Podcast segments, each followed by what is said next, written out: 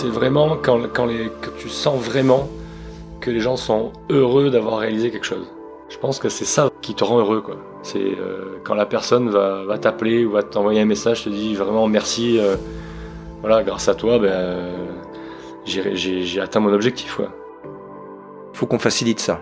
Et tout ce qui peut y avoir euh, sur le chemin, les embûches, les choses comme ça, on doit être capable de les contourner pour atteindre, pour atteindre l'objectif. Salut à toutes et à tous, je vous souhaite la bienvenue dans un nouveau numéro du Let's Ride Podcast. Et oui, salut, je suis extrêmement heureux de vous retrouver pour ce 103e épisode du LTP dans lequel j'ai été invité et j'ai invité euh, mes deux tuteurs de stage que sont Thomas et Olivier dans le cadre de ma formation euh, d'éducateur sportif BPGEPS et je les remercie pour leur accueil chaleureux. Avant de passer à la présentation de mes invités, je souhaitais remercier un nouveau Patreon qui nous a rejoint et qui se prénomme Ivan Ivan Illich. Je le remercie pour sa générosité et de faire en sorte de soutenir le LTP et que ce projet dure le plus longtemps possible et soit le plus indépendant. Et il pourra avant tout bénéficier de contenus exclusifs comme les vidéos de mes courses ou de mes sorties, des visios que nous organisons tous les premiers mercredis du mois, il pourra également intégrer le groupe Cappuccino sur lequel nous effectuons des échanges journaliers audio et puis bien d'autres d'autres surprises. Donc n'hésitez pas si vous souhaitez soutenir le LTP et intégrer cette communauté à vous rendre sur patreon.com slash let's ride le podcast. Allez, je passe maintenant à la présentation de mes invités du jour. J'ai donc été reçu dans cet épisode chez Monsieur Thomas Pigois qui est le fondateur de Expert Sport Coaching et de Monsieur Olivier Jean qui fait également partie de l'aventure. Donc je les remercie une nouvelle fois pour leur accueil au sein de leur structure. Thomas est un ancien triathlète qui a joué à haut niveau en golf et qui court aujourd'hui à très haut niveau en ultra trail puisqu'il fait notamment troisième sur le dernier UTCAM en 2021. Olivier Jean, quant à lui, a un passé de sprinter de haut niveau sur 100 mètres. Il pratique aujourd'hui sa passion qu'est le trail et il a également des formations en tant que running yogi. Allez, je ne vais pas vous faire patienter plus longtemps et je laisse place à ma conversation avec Thomas et Olivier. Salut Thomas, salut Olivier, merci de me recevoir. Déjà, je tenais à vous remercier tous les deux euh, de m'avoir accueilli en tant que stagiaire euh, au sein de ma formation BPGEPS. Vous m'avez réservé un chouette accueil euh, et pour ça, je vous en remercie. Comment vous allez? Très très bien, merci. Ben, merci à toi de, de nous faire euh, participer à ce podcast. On est super heureux de pouvoir, euh, de pouvoir partager nos, nos connaissances et puis notre, euh, notre activité. Donc Et- on, on te remercie euh, Eh ben, c'est en cool. retour. Et toi, Olivier, comment tu vas? Salut Nico, bah ça va très bien. Bah, pareil, hein, merci, euh, merci de nous faire participer à ton, à ton podcast. On l'écoute depuis euh, pas mal de temps, c'est super Eh oui. sympa et maintenant de se retrouver de l'autre côté, euh, C'est vrai. voilà. Parce qu'il faut dire que quand j'ai pris contact avec toi, Thomas, euh, sur Messenger, il me semble, euh, il me, et je me suis rendu compte qu'en fait, en prenant contact avec toi, que tu me suivais déjà sur Facebook, il me semble. Donc ça, ça m'a, ah, ça m'avait fait plaisir. Et puis euh, toi, Olivier aussi, tu m'as dit que tu m'écoutais, donc c'est cool. Euh, on va commencer euh, par toi, Thomas. Est-ce que tu pourrais te présenter en, quelques mots pour les auditeurs qui ne te connaissent pas? Alors en quelques mots, euh, j'ai 42 ans, j'habite donc à côté de Marseille. Je fais du sport depuis euh, toujours, Euh, notamment j'ai commencé en fait mes débuts dans le triathlon, puis ensuite dans le golf et dans le trail. J'ai toujours fait du coaching. J'ai- je suis vraiment passionné de passionné de, de, de coaching, de performance. J'ai fait des études euh, en, en entraînement sportif, option triathlon. Et euh, rapidement, en fait, je me, je me suis rendu compte que ce qui me plaisait, c'était vraiment le, le coaching. Donc, je suis sorti de la, je suis sorti du- du- de la section euh, STAPS. Je suis allé jusqu'à la licence, puis après j'ai arrêté. Je voulais vraiment coacher, euh, coacher en individuel, coacher en collectif. euh. Hmm. Donc voilà, maintenant ça fait, bah, ça fait euh, plus de 15 ans que je fais ça. D'accord. Olivier, à toi, Alors, ben, moi j'ai 52 ans, hein, je suis l'ancien de, l'ancienne de la bande. l'ancien de la bande, exactement. Euh, je suis sur Aix depuis euh, trois ans. Ouais. Euh, avant ça, j'étais euh, j'étais sur Paris. Euh, moi, rapidement, mon parcours euh, sportif, euh, je suis issu de plutôt de l'athlétisme. J'étais euh, sprinter à la base. Voilà, donc on verra plus tard que on en est loin maintenant. Euh, donc sprinter au niveau euh, au niveau des, des études, euh, j'ai une licence une licence TAPS. Mhm. Et puis après, j'ai fait pas mal d'autres choses. En fait, j'ai j'ai pas mal de diplômes divers et variés dans différents secteurs. Voilà, ce qu'il faut retenir, je pense, c'est que moi, je suis un, un passionné de la performance et passionné des technologies aussi.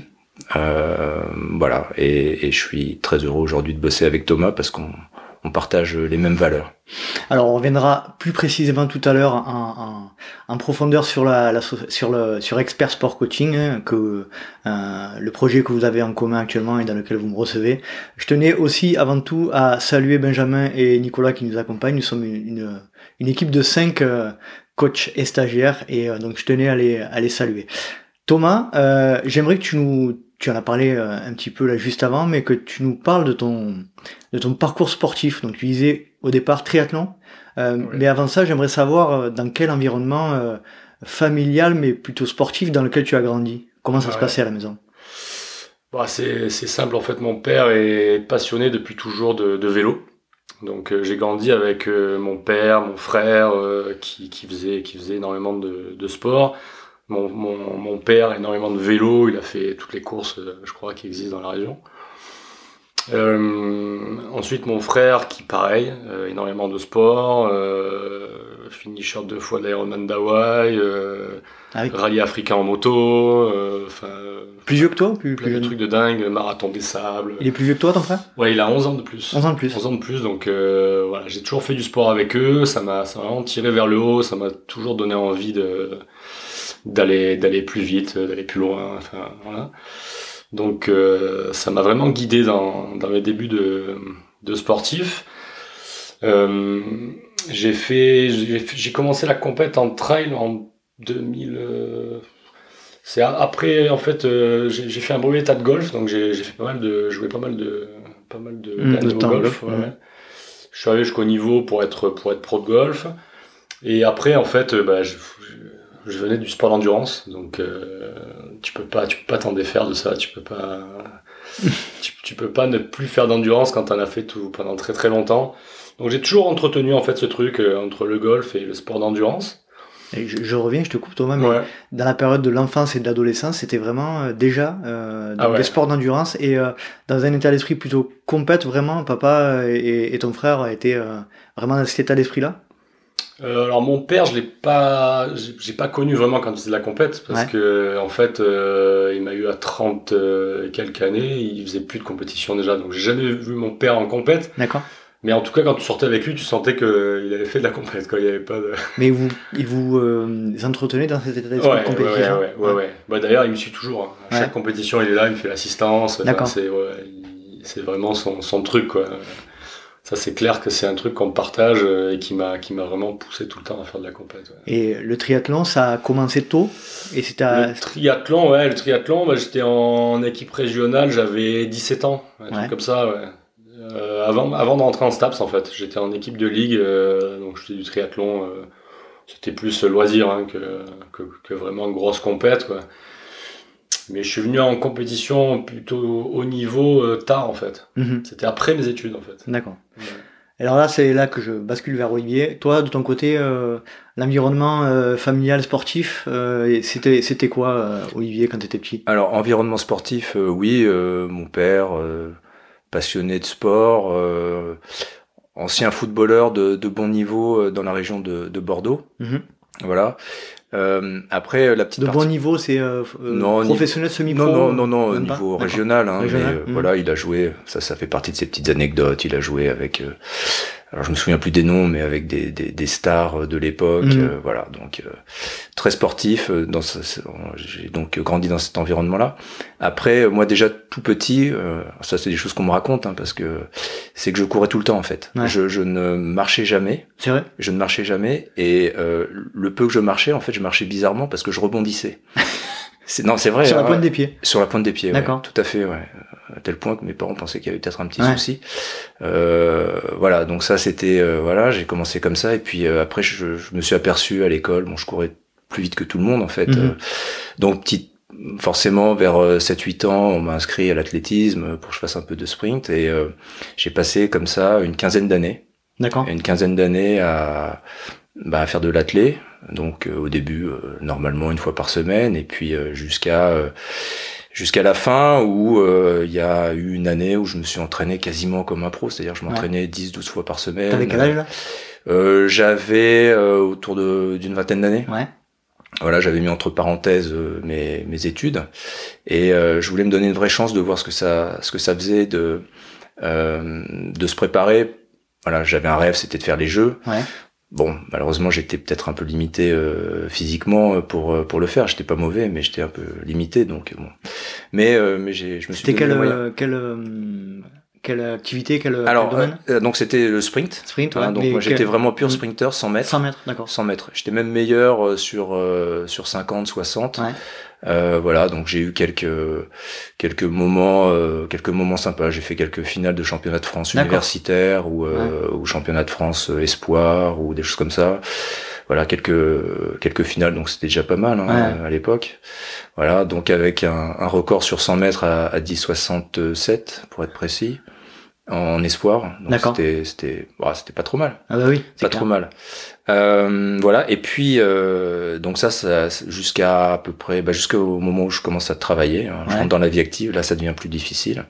Donc là, j'ai arrêté D'accord. Bah, complètement. hein. C'est-à-dire, je suis je suis passé de tout De, à de sportif de haut niveau à, rien. à de bon niveau à, Enfin, de, de l'entraînement d'un sportif de haut niveau, voilà on va dire, à, à- à, plus rien. Mais alors rien du quand je dis plus rien, c'était euh, plus rien D'accord. pendant une pendant une dizaine d'années. Ah oui. Et euh, bon, donc à ce moment-là, j'ai pris, je prenais un kilo par an à peu près. Bon, au début, ça se voit pas, et puis petit à petit. Et euh, à ce moment-là, au bout d'une dizaine d'années, je me suis dit non, euh, il faut faire quelque chose, quoi. C'est pas possible. Mhm. Et c'est là où j'ai basculé sur l'endurance, en fait. À la trentaine. À la- ouais, un peu plus de la Un trentaine, ouais, un peu Mhm. plus de la trentaine. Ouais, sur l'endurance, parce que forcément, le sprint, c'est plutôt réservé quand même pour pour les jeunes. J'ai sûr. essayé, hein, j'ai Mhm. essayé. Mais bon, je me claquais tous les 15 Eh jours, oui. euh, c'était une catastrophe. Un mois pour revenir, euh, puis une semaine après, j'étais claqué. Donc Mm. euh, bon, voilà, j'ai compris que c'était plus trop pour moi. Et, euh, et donc, euh, je me suis dit, il faut que je fasse quelque chose. Qu'est-ce qui pourrait être euh, à la fois sympa et puis euh, bon pour la santé aussi Mhm. Voilà. Et donc, euh, assez rapidement, je suis, je suis arrivé à, bah, à la course à pied, mais un peu plus euh, tranquillement, dans un premier temps.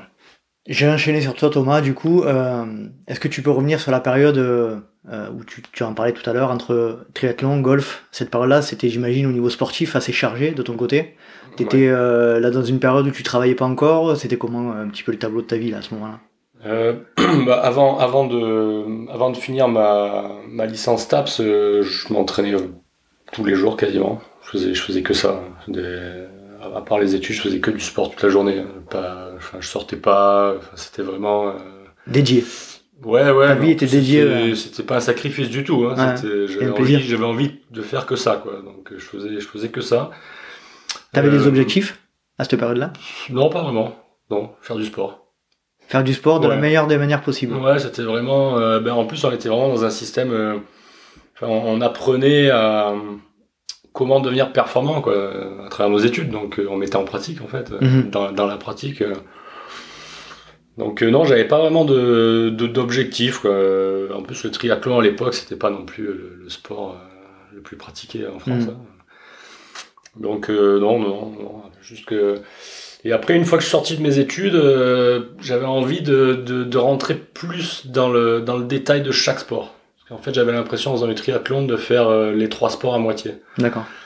Donc, j'ai eu envie de faire euh, du vélo. Ouais. C'est là où je me sentais le mieux, en fait, à l'époque. Donc, j'ai fait quelques saisons en, en, en vélo de route. J'ai fait des, des courses sur route pendant 2-3 ans. J'ai fait 2-3 saisons. Donc, c'est sympa. C'est sympa. Je suis monté jusqu'en. À l'époque, c'était. Je crois en national. D'accord. Ouais, ouais, c'est un, un petit niveau, quoi, mais c'était sympa. Et puis petit à petit, j'ai dérivé à la course à pied, mais je pense que c'est plus par euh, pour le côté pratique, en fait. Mhm. Comme souvent. C'est c'est le plus facile, en fait. Mhm. hein, une paire de baskets, euh, que tu sois n'importe où. En plus, j'étais tout le temps avec les études, un coup à Bordeaux, un coup à Montpellier, un coup. euh. Mhm. Et petit à petit, en fait, euh, j'ai dérivé dans la course à pied. Tu te rappelles à peu près l'âge que t'avais là, cette période? C'est quoi, 25, 30 ans? Euh, c'était c'était 2000 euh, ouais c'était aux alentours de 2003 je pense Ouais, 2003. ouais. Et c'était que de la route ou c'était euh, déjà du trail? C'était plutôt trail ouais. Déjà plutôt trail Ap- après le triathlon je- j'ai en fait, euh, moi j'ai grandi euh, sur les collines à Bandol, euh, donc depuis tout le temps en fait, Mhm. je fais du trail. Ouais. Ça s'appelait pas comme ça, mais tu faisais. Voilà, j'ai couru sur la route parce qu'en triathlon c'était sur la route, mais de, de mon enfance, je courais dans les cailloux. Quoi. Mhm. Donc ça m'a paru naturel après. D'ailleurs, maintenant quand je cours dans, dans la colline, en fait, j'ai l'impression de faire pareil que ce que je faisais quand j'avais 10 ans. Quoi. Ouais, c'est bien. Donc c'est assez drôle. Moi, c'est pareil. Je, pour parler un petit peu perso, euh, euh, je suis ré- retourné récemment courir euh, à Bouc-Béliard, là où j'ai grandi, et euh, j'ai refoulé les endroits que je, sur lesquels j'allais courir quand j'étais gamin. Et c'est vrai que tu te dis, mais en fait, euh, t'en faisais, en fait, mais ça. t'en rendre compte. Quoi. Mhm. Exactement, ouais. Voilà, donc c'était cool. Et euh, donc, euh, tu te lances à corps perdu dans le trail euh, et plus que ça, ou tu as quand même d'autres Bah, sports en fait, euh, après ma licence de ma licence de STAPS, euh, je voulais absolument faire un boulot en fait dans le sport, mais euh, je me je, je me voyais pas du tout. On me parlait de d'enseignants chercheurs, de trucs comme ça. Je me voyais pas du tout là-dedans. Je voyais vraiment un truc euh, Dans l'action. dans l'action, dans le coaching, dans la dans la dans la perf, mais pas du tout. Je me voyais pas dans la recherche quoi. Je ça me passionne, hein, j'adore. Ouais. J'adore la perf, j'adore ça, mais je me vois pas dans un labo en train de chercher des trucs. voilà, je me vois plus dans le dans l'action, donc plus le côté entraîneur, Ouais. le côté chercheur, quoi. Euh, donc en fait, vu que je jouais au golf déjà, ben, je me suis dit tiens c'est un BE euh, en fait où tu peux en faire ton métier. C'était rare à l'époque, hein, Ouais. un métier où tu pouvais euh, gagner de l'argent dans le sport, il n'y en avait pas beaucoup. Euh, j'étais assez doué donc euh, je me suis je me suis fait un beau état de golf. Mais toujours à côté, en fait, bah, tu gardes quand même cette partie d'endurance, quoi. Donc euh, trail et, et golf, quoi. Les deux, les deux. Pas évident à mettre en relation, au niveau Ouais. physique, notamment. Ouais, ouais. hein. Mais enfin, je suis quand même arrivé à avoir des joueurs de golf d'un certain niveau qui avaient besoin d'une prépa physique. Donc euh, au final, je suis retombé encore dans le système où je coachais en fait des golfeurs et je leur faisais faire de la muscu, euh, je les faisais courir. euh, D'accord. J'avais déjà commencé en fait euh, à coacher des gars euh, en prépa physique. d'accord. Et, et Thomas, c'était le seul golfeur qui, qui faisait les 18 trous en courant aussi à l'époque. tu, tu rigoles, tu rigoles, mais, mais c'est arrivé. C'est arrivé que je leur fasse faire des speed golf. En fait, parce Ah, je- c'est un concept, ça. et en je fait, en- le, le problème au golf, c'est que tu, tu, tu perds tes moyens, en fait. Tu perds tes moyens face euh, au stress. La à- pression. euh, voilà. Et en fait, je reproduisais le stress par l'effort physique. D'accord. Mm. Tu arrives devant la balle, t'es super essoufflé. En fait, t'es dans la, exactement dans la même, euh, dans la, la même situation Mm. que euh, quand t'es à un départ et que t'as 150 personnes qui te regardent. Quoi. Ouais. Voilà, ou alors qu'il faut absolument pas que tu rates le coup. Voilà. Donc pour reproduire ça, ben, on- effectivement, on faisait. euh, Un speed Speed golf. golf, Ah, c'est original. Ouais, C'est- ouais. C'est pas une, une, vraie, euh, une vraie activité quand même. Ça Ah, je, existe je, Non. je pense qu'il C'est doit toi qui non, Pas- encore. Si, si, ça existe, hein, ça existe. Ça existe, ouais, d'accord. Il y a des records de parcours avec, Ah, de, de chrono avec un. Ah, ça existe, Olivier, toi de ton côté, euh, tu disais, tu, tu commences à, à faire des sports d'endurance Ouais, ouais. Donc, par rapport à l'âge, etc. Est-ce que tu ça. peux nous, nous parler de, de ces premiers moments où tu rencontres l'endurance? Ouais, ouais, bien sûr. Donc je, je, euh, je me suis dit, bah, je vais faire du- de l'endurance, donc je commence par la route. Bah, naturellement, en fait, j'ai- même pas pensé au trail. À l'époque, c'était moins développé que maintenant. Mhm. Je me suis dit, tiens, je vais, je vais, je vais courir sur route, hein, comme tout le monde, euh, comme tout le monde fait. Je vais me fixer euh, quelques objectifs. Donc l'objectif ultime, euh, c'était de faire un marathon. Donc venant du 100 mètres, c'était un truc Et déjà pour moi. euh, tu sais, quand tu fais du 100 mètres, tu fais deux tours de euh, de- tours de piste à l'échauffement et puis ça y est, t'as fait ton truc. C'est c'est déjà trop pour toi. Donc euh, voilà, marathon euh, comme objectif ultime. Et puis en fait, euh, ce qui s'est passé, c'est que j'ai fait euh, un 10 km. Je me souviens, c'était à, à Vincennes. Bon, ça s'était plutôt bien passé. Je crois que j'avais fait euh, 39 minutes. C'était Ouais. mon premier. Donc euh, plutôt plutôt pas mal. Et euh, une semaine après, je prends, j'étais dans le train avec euh, avec un cousin qui me dit euh, tiens, on s'est inscrit euh, à euh, à l'éco-trail, à l'éco-trail de, de Paris. Mhm. Euh, ça serait bien, euh, maintenant que tu commences à courir un peu, euh, ça serait bien de venir le faire. Ah, je dis, attends, euh, quand même doucement, euh, pour l'instant j'ai fait que 10 km, je, voilà, je m'entraîne un peu, mais bon, donc ils ont réussi à me convaincre, et, et je suis parti sur, sur, sur l'éco-trail, c'était mon premier trail en fait. Mhm. Juste après avoir fait, la seule course que j'avais fait à cette époque-là, c'était un 10 km sur route. Et c'était sur quel format que tu C'était, j'avais pris le format euh, 50, Ah oui. qui faisait 55. Ah bah je m'en souviens encore. Ouais. Ah, je m'en souviens un petit encore. peu ton expérience là. Oh ben, tout allait bien, euh, tout allait bien, je dirais jusqu'à jusqu'à 30 bornes. Et puis euh, les 20 derniers kilomètres, euh, c'était après la, la, descente du parc de Saint-Cloud, là, sur tous les, les, quais de Seine. Donc là, il reste moins que, que 20 kilomètres, mais c'était l'enfer absolu. Tu t'étais préparé pour cet événement-là? Parce que alors très sincèrement, très sincèrement, ouais. oui, j'avais fait quelques sorties, mais par rapport à ce que maintenant on explique, bah, quand ils vont écouter ça. Oui, il faut, il faut faire des erreurs pour apprendre. Ouais, non, mais et exactement, exactement. Et tout à fait. On en reparlera peut-être de ça. Ouais. et euh, voilà, donc euh, ouais, ça a été. Je m'étais préparé un petit peu, mais pas comme il fallait, pas du tout dans les règles de l'art, hein, je par, dirais. Par contre, tu, tu avais euh, les notions euh, des spécificités du trail, parce qu'on entend souvent les gens qui viennent de la route et qui passent au trail dire j'avais pas pris conscience que notamment sur les montées ou sur les descentes ça avait absolument rien à voir toi tu savais déjà que c'était quand même alors, particulier? je le savais mais ouais. avant de l'expérimenter euh, réellement euh, tu vois dans ta mmh. chair je dirais mmh. euh, c'est il y a une différence quand même mais, mais là tu l'as bien expérimenté toi. là j'ai bien expérimenté mais bon ça m'a pas dégoûté hein, puisque pour le coup j'ai complètement arrêté mes projets de route. Ouais. Alors là, le marathon, dans, dans un premier temps, c'était complètement, euh, complètement terminé.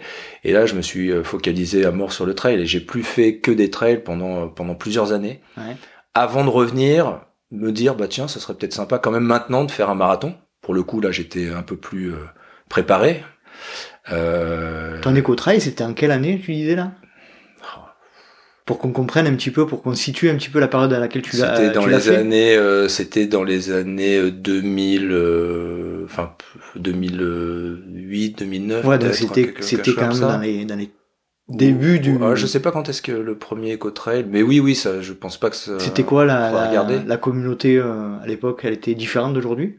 La communauté des. Des trailers? Quand tu étais à l'éco-trail, c'était comment? Bah, c'est pas si loin que ça on va, non plus, mais ouais, ça a ouais. changé un petit peu quand même. Après, c'est un trail. Euh...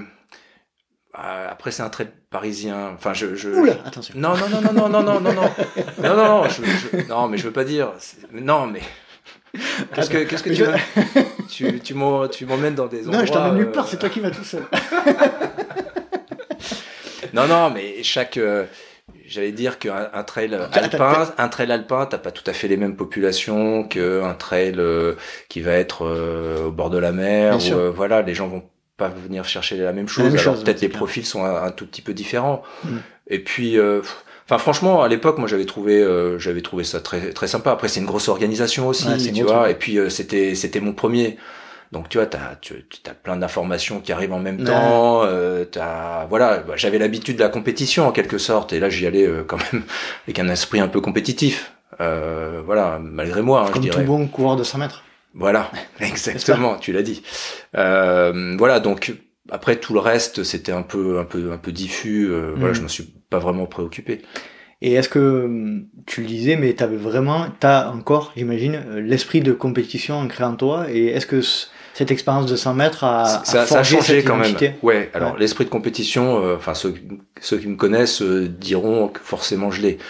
Maintenant, euh, des années ont passé et euh, j'ai quand même plus une approche, euh, une approche des choses un peu plus apaisée, Mhm. si, si, si je puis dire. Après, ça va être une compétition, aller par rapport à soi-même, Ouais. mais toujours euh, dans une approche plutôt bien-être pour moi ou mieux-être, si on, si on peut dire. C'est-à-dire que aujourd'hui, je me j'irai pas finir une course coûte que coûte, par Mhm. exemple, parce que je me dis qu'il faut que je la finisse, parce que sinon euh, c'est un échec. Non, alors qu'à une époque, je pense que je pense que d'ailleurs, euh, il y en a certaines, j'ai fini, j'aurais pas dû, Hum. parce qu'après je suis resté euh, blessé pendant longtemps. Donc voilà, j'ai un petit peu changé l'approche compétitive, je l'ai toujours, je pense que je l'aurai, euh, je l'aurai toujours. Mais il y a une dimension euh, bien-être qui, qui, qui a grandi et Mhm. qui maintenant, je pense, est, est prépondérante. Thomas, est-ce que tu peux nous parler de ta, on va dire, si tu te rappelles de ta rencontre avec le trail Alors tu disais que c'était euh, depuis tout petit, mais dans le microcosme, dans la communauté des trailers, tu te rappelles un petit peu de cette période? Ouais, parce en, en fait, c'est marrant cet exercice parce que en fait, quand Olivier parlait là, ça m'a ça m'a fait en fait ça m'a rappelé euh, justement le je cherchais le début en fait. Je Ouais. cherchais le début et en fait euh, bah, je peux te dire exactement maintenant le, le début en fait. C'est drôle. En fait, j'habitais à Saint-Maximin à Sainte-Baume et euh, Magnifique, Saint-Maxime. Ouais, c'est c'est Au c'est- pied de la c'est Sainte-Baume. donc. superbe. comme Ah, son c'est nom superbe. Donc bah, j'étais prof de golf, euh, golf à côté, mais je courais beaucoup, machin. hein. Et puis un jour, je me blesse, j'ai une espèce de bon, le, le truc le truc standard quand on fait trop, euh, une espèce d'essuie-glace. Enfin, voilà. Ceux qui ont trop couru. Je vois, pas euh, du tout, connaissent, je vois pas du tout de quoi tu parles. connaissent par cœur cette pathologie de celui qui en fait trop d'un coup. Voilà, donc euh, je me retrouve chez un podologue. Donc je vais chez le podologue. euh, et là, en fait, bah, je, en fait, je vais en profiter pour remercier un mec parce que il me suit bah, depuis quasiment 20 ans qu'il me suit. C'est Sébastien Henry qui est podologue à Saint-Maximin à Sainte-Baume et euh, bah, qui est ultra trailer. Enfin voilà, il s'est passé plein plein de choses avec lui après. Bien connu dans la région, chez nous. Bien connu dans la région, ouais. Puis euh, même même au-delà, parce qu'il ouais, ouais. il, a, il soigne des il soigne des champions maintenant. Et euh, en fait, bah, ce, ce Sébastien bah, me dit euh, parce que je faisais du VTT, machin, je faisais je faisais un peu tout quoi. Il me dit mais pourquoi tu fais du VTT C'est compliqué. Viens, on a un club de trail euh, à Saint- à Saint-Maximin. hein. Donc je me suis retrouvé au club de trail à Saint-Maximin, à aller m'entraîner euh, les mardis, les jeudis avec eux. Machin. Et de fil en aiguille, eh ben, on s'est entraîné, on s'est entraîné, on s'est entraîné. Puis on a com- commencé à faire des, des trails un peu plus longs. Et puis on s'est retrouvé à l'Ultra Sky Race. Euh, Mont Genève. non, pas Mont Genève, c'était Serre Chevalier. Serre Chevalier. C'était le support du championnat du monde. C'était le 70 km de, voilà. C'était notre, quasiment notre premier trail. Tu te rappelles l'année On s'est retrouvé sur un 70 km sans expérience, sans rien, comme Ah ouais. ça. Ouais. Euh, C'était euh, une, catastrophe. Bah, euh, dans l'absolu, ça s'est bien passé parce qu'on faisait des kilomètres quand même. hein. On, Ouais. voilà, on se- on se préparait tous les week-ends, on allait à Sainte-Victoire, on faisait 4-5 heures. Mais bon, après, c'était pas la montagne. Quoi. Là, on s'est retrouvé à Serre Chevalier, c'est la vraie montagne, Ah oui. des montées avec 1500 des plus. Euh, voilà. Donc, bon, je sais plus, j'ai dû mettre 15 heures ou un truc. euh. Mais on est allé au bout quand même, c'était. euh, Mais c'est là que ça a commencé quand même. C'est là que ça a commencé. C'est là que ça a vraiment, ça, ça a vraiment commencé. J'ai euh, compris que c'était, c'était ton pour truc. moi, quoi. Ouais. Ouais. Et tu t'es dit, euh, bon après j'imagine qu'avec, euh, comme tout bon triathlète, et puis je- il me semble que tu faisais des, du, des triathlètes au format assez long quand même, euh, tu étais vraiment dans un état d'esprit d'endurance, euh, tu te dis, euh, ça, ça c'est quoi? Ça allie les deux, c'est endurance plus, euh, plus paysage, plus nature, c'est quoi qui t'a, entre guillemets, donné le déclic vraiment de te dire, c'est vraiment le sport qui va... Alors, en fait, j'avais jamais pensé à ça, à, à, à allier le sport et nature, en fait. Toute, toute mon adolescence, en fait, je partais avec un, avec un ami dans le Kera, Mhm. Euh, en, en vacances, et j'adorais ça. On faisait des balades, des randos à la journée, je trouvais ça vraiment génial. Mais j'assimilais pas ça à du sport, en fait. C'est c'est marrant, quoi. Et en fait, la rencontre avec le trail, ben, j'ai fait le lien entre les deux. fait le lien entre les deux. J'ai fait le lien entre les deux. Je me suis dit, c'est vraiment un sport où tu peux vraiment aller au fond de, de, de ce que tu peux. C'est vraiment, j'ai jamais ressenti ça dans un autre sport. Même en triathlon? Ah ouais, non, non, non. D'ailleurs, mon frère qui a fait des Ironman, j'ai fait faire un ultra. Il m'a dit, c'est vraiment un sport de marteau. Ah ouais, Ah ouais. d'accord. J'ai fait faire l'ultra 6000D. Il m'a dit, plus jamais. Ah ouais, Je l'ai jamais vu dans un état pareil. c'est vrai? Ah ouais, incroyable. Mais après, c'est c'est pas la même chose en fait. Quand, quand tu pars sur un Iron, j'en ai fait, bah là j'ai fait deux j'ai fait deux années là pour euh, pour le coaching. Moi j'aime bien faire des, des expériences. Mais quand tu pars pour un Iron, tu sais quand tu pars, tu sais combien de temps tu vas mettre, tu sais quand tu vas arriver quasiment. Ouais. Voilà, ça se joue pas beaucoup. euh, tu te connais, tu sais. En ultra, tu sais rien du tout. C'est euh, comme à chaque la fois. porte ouverte à toutes les fenêtres. C'est ça, c'est l'aventure à chaque fois. Donc euh, c'est voilà, c'est c'est vraiment différent. Ouais. Olivier, tout à l'heure tu disais qu'à un moment donné, tu as basculé entre euh, l'état d'esprit compétitif et un, un état d'esprit plus bien-être. Est-ce que tu te rappelles euh, pourquoi et euh, ce qui a motivé ce changement de- d'état d'esprit chez toi? Euh, L'âge peut-être. L'âge? Ouais, non, non, et puis la, la, la, la maturité, et puis il euh, y a pas eu, il y a pas eu vraiment, y a pas eu vraiment un moment. Je pense que c'est, euh, bah, c'est, c'est à partir du moment où, plus pour euh, pour les autres que pour moi, à partir du moment où j'ai commencé aussi à, à, à coacher. Euh, bon, c'était sous, enfin, au départ c'était coaching performance, hein, voilà, Ouais. je veux faire un marathon, je veux faire un, je veux faire un, un ultra, je veux faire des choses comme ça. Donc à partir de ce moment-là, j'étais encore dans, dans la perf et puis euh, je me suis peut-être aperçu, je sais pas, que finalement être dans, dans des peut-être des excès ou en, en tout cas les gens étaient euh, dans cet état d'esprit et on a tendance à vouloir trop en faire, on a tendance à c'était pas forcément euh, c'était pas forcément super quoi hein, pour la Mhm. santé je veux dire Mhm. donc mais c'est pas venu brutalement comme ça c'est petit à prise petit de conscience. euh, prise de conscience et puis euh, c'est c'est quelque chose qui m'a intéressé en fait euh, euh, sur, donc le, le, le mieux-être et, et, et j'ai euh, j'ai commencé à lire plein de trucs là-dessus mais euh, mais vraiment euh, plein de trucs Mhm. voilà. Dans toutes les dimensions euh, l'épigénétique euh, euh, le- le- la partie psychologique enfin tout ça. Et, et je me suis voilà ça ça m'intéresse ça m'intéresse. Et pour moi c'est aussi euh, euh, c'est aussi un axe de c'est quelque chose que je peux apporter en fait. C'est quelque chose que je peux apporter aux gens en Mhm. plus de les faire progresser euh, dans leur dans leur pratique je, je leur apporte quelque chose qui euh, bah, qui les aide à, à être mieux quoi à être Mhm. mieux dans, dans dans leur vie de tous les jours voilà sans que ça soit trop délétère Se servir de la course à pied ou du sport de manière générale pour. euh, pour Exactement, voilà, le sport c'est c'est une activité physique Mm. euh, comme une autre, hein, euh, et, et qui euh, qui a des bienfaits euh, incroyables sur euh, sur la santé euh, sur la santé des gens. Et je pense que c'est important de de, de s'en servir. Alors des fois on le fait un petit peu, euh, j'allais dire à l'insu euh, du plein gré des des gens qu'on qu'on coach, Mhm. hein, parce que ils sont ils sont dans la performance, donc on leur amène on leur amène ça, mais on peut leur amener euh, dans le package en plus des choses qui euh, qui vont faire en sorte qu'ils vont déjà ils vont pas se blesser et puis surtout ils vont être mieux quoi tout simplement Il me semble que tu as une formation de, de running yoga, il me semble. que bah ça voilà ça, ça, ça, fait, ça... fait un petit peu partie de ça. Et là il là-dessus euh, il y, a- il y a deux dimensions. Euh, donc le mieux-être pour moi c'est important euh, mais j'aime aussi euh, la performance et j'aime l'optimisation de la performance. Et à un moment donné tu quand tu quand tu réfléchis tu dis ok alors je peux optimiser euh, côté physiologique euh, côté mental enfin tu vois il y a plein de dimensions que tu vas pouvoir optimiser pour que la personne réalise une performance.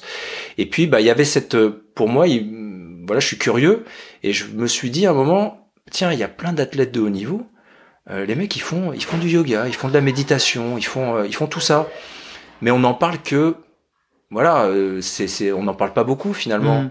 je vais je vais essayer de creuser un petit peu. Est-ce qu'il n'y a pas des choses euh, des choses parce que voilà si un Kylian ou euh, des gens comme ça font font de la méditation font font du yoga ça a un intérêt pour eux. Donc ça peut avoir un intérêt pour euh, pour les athlètes. Et puis donc j'ai creusé et puis j'ai fait des, des belles rencontres à ce sujet-là. Donc Pascal et Bénédicte ce sont les euh, que je remercie aussi hein, parce que ils m'ont ils m'ont beaucoup apporté. Ce sont les j'allais dire les fondateurs de de Running Yogi et euh, et donc on a ils m'ont fait découvrir le, le yoga donc un yoga adapté hein, pour les coureurs Mhm. c'est pas euh, c'est bon, c'est du hatha yoga, mais ils ont réfléchi vraiment par rapport à la foulée d'un coureur. Qu'est-ce que, quelles sont les les, les, les euh, postures exactement, la, la, la- au niveau respiratoire et tout. Donc ils ont ils ont vraiment euh, creusé le sujet. C'est pas juste euh, dire allez je prends des postures et puis je les mets les unes à la suite des autres et puis et puis c'est ça. Et euh, voilà. Et donc c'est c'est un axe super super intéressant qui reste à développer. Hein. Bon, de plus en plus, euh, je pense que ça ça commence à prendre, mais c'est clair que il y a encore du travail à faire euh, de ce côté-là. Mais c'est un axe de travail vachement intéressant. Ouais, parce que les deux mondes semblent un peu quand même éloignés. euh, Ouais, pas, mais- pas forcément. Alors moins dans le trail, je pense.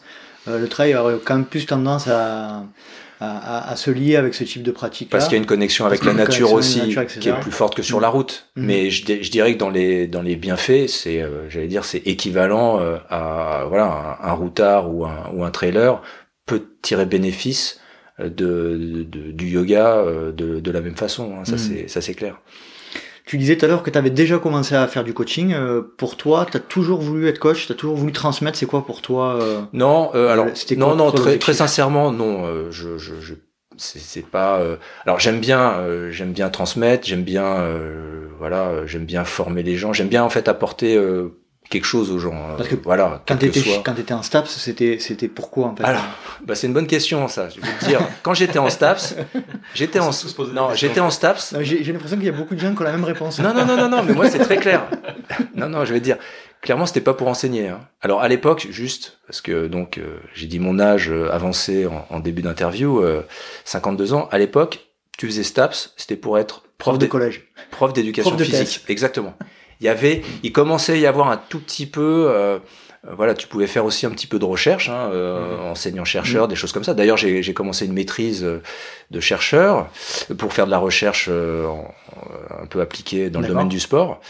Et euh, mais en fait, c'était vraiment pas pour être prof. c'était pour pouvoir continuer à faire du sport comme je voulais le faire, c'est-à-dire euh, à assez haut niveau. Ouais. Et à l'époque, j'avais encore cet objectif de faire les Jeux Olympiques. D'accord. Voilà, donc c'est bien d'avoir des, c'est bien d'avoir des rêves comme ça.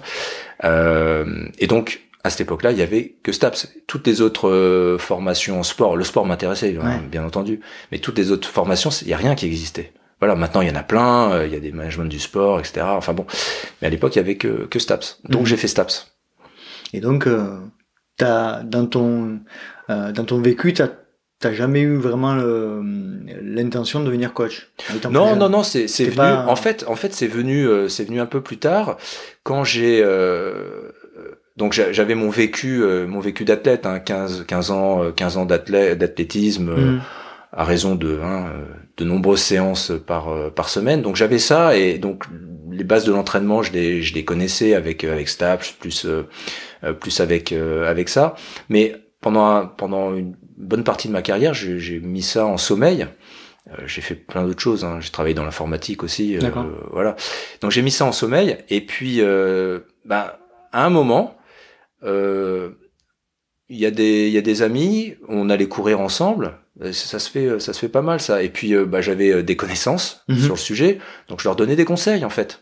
Tout simplement. Au départ, ça- Naturellement. ça- naturellement Mhm. je leur donnais des conseils et puis euh, ensuite il y en a quelques uns qui m'ont demandé bah tiens euh, moi je voudrais préparer quelque chose tu peux pas m'aider à préparer quelque chose mais en fait c'est euh, c'est venu comme ça tout simplement tout simplement donc j'ai commencé à prendre euh, un deux trois athlètes euh, à faire des plans à faire des choses comme ça Mhm. et je me suis euh, je me suis lancé comme ça C'est venu naturellement. voilà Thomas, je me tourne vers toi. Euh, J'aimerais deux choses. Est-ce que tu peux nous parler un petit peu de, de ce qui s'est passé à partir de, de, de cette fameuse Sky Race Mhm. euh, des, éléments, des événements marquants un petit peu de ce que tu as fait en, en trail, en ultra, et puis aussi de cette période de bascule où tu, euh, tu te mets vraiment sur le coaching adapté au trail. ouais, ouais. Euh, bah en fait, suite à, suite à ce- à cette course, j'avais compris que je voulais vraiment arriver à faire quelque chose dans, dans ce milieu, dans, dans, en trail notamment. Euh, à l'époque, c'était vraiment purement trail. Mhm. Euh, j'avais commencé à faire un blog euh, qui était dédié que à la pratique du trail. C'est vrai Il s'appelait comment? Expert Trail. Expert. En fait, en fait euh, j'ai fait évoluer le nom parce que voilà, j'ai voulu euh, vraiment euh, aller chercher d'autres sports. Élargir. parce que, ouais, ouais, élargir. Et puis, je me suis rendu compte qu'en fait, en croisant les sports, tu, tu évolues aussi dans la performance, mais aussi dans le coaching. Mhm.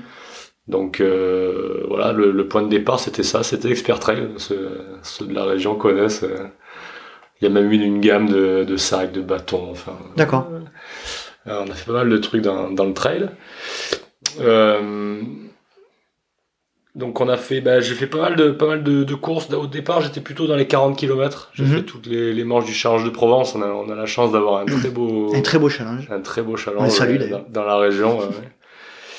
Et puis petit à petit, euh, je me sentais bien moi sur du sur du très long. Je me suis rendu compte que ce qui me plaisait, c'était vraiment l'aventure de, de partir une journée entière. Donc je me suis préparé pour les, les premières euh, CCC, les- Mhm. le Chamonix, Champé, euh, Chamonix. Non, Courmayeur, Courmayeur, Champé, Chamonix. Ouais. Ouais. donc j'ai fait le premier, le premier sans borne que, que j'avais- terminé, mais c'était- vraiment un, un petit niveau quoi. Mais mais voilà après je c'était devenu vraiment euh, Qu'est-ce qui te, je te coupe, mais qu'est-ce qui te plaisait le plus? C'était quoi le euh, l'aspect de dépassement de soi ou l'aspect euh, euh, gestion de différents paramètres pour arriver à un objectif? Ah c'est les deux en fait. Hmm. En fait je prends autant de plaisir dans la préparation que dans la course. C'est-à-dire que c'est ça que j'explique aussi euh, aux athlètes que j'entraîne. C'est-à-dire que si ta préparation euh, tu prends pas de plaisir, je comprends pas pourquoi tu fais ça quoi. Hmm. C'est euh, le plaisir. un- c'est- déjà un, un sacré euh, but d'être arrivé euh, au moment de la course sans, par exemple, s'être blessé ou sans. euh, Oui, et puis le plaisir est aussi dans l'entraînement. C'est-à-dire Mm. que si tu prends pas de plaisir à t'entraîner, euh, c'est- vraiment contraignant parce que ça va, ça va représenter 99,99% en fait du truc, quoi. ben, Et le jour de la course, c'est voilà, c'est c'est- normalement c'est c'est du plaisir aussi, bien sûr, mais le plaisir est dans l'entraînement, quoi. Donc euh, j'a- j'adore m'entraîner, j'adore passer du temps à réfléchir euh, comment arriver à un objectif, que ça soit pour préparer un ultra ou un iron ou peu importe d'ailleurs. C'est c'est ça qui est passionnant, quoi. Donc j'ai fait, j'ai fait ça, j'ai fait pas mal de fois la CCC. Après, ben, bien sûr, tu as envie de faire l'UTMB. euh, donc tu te prépares, tu fais l'UTMB une première fois. Je crois que la première fois, je l'ai pas terminé, il me semble. Ou alors il, est, il, a, été, il a été arrêté parce qu'il y avait de la neige. Ouais. Donc on a fait 100 bornes dans la vallée là, avec la tempête de neige. Et, euh, et après, il y a eu le, le World Tour qui s'est mis en place. Donc euh, bah, forcément, tu as envie d'aller faire d'autres trucs. J'ai fait euh, la Transgran Canaria, Madère, des trucs comme ça.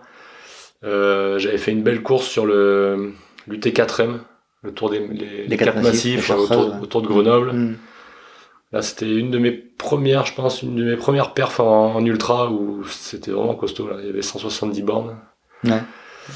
Euh, à la même époque, il y avait l'ultra du Verdon aussi, Mhm. à cette époque-là. C'était encore un format 100 km Ouais. qui, était, qui était magnifique. euh, malheure- malheureusement, on se fait plus maintenant. Ouais, je crois qu'il est limité à 70 maintenant, je crois. comme Ouais, ça. même pas, je Même crois. Ouais, 60. ouais, c'est c'est dommage parce que c'était vraiment un très très bel événement. Mm.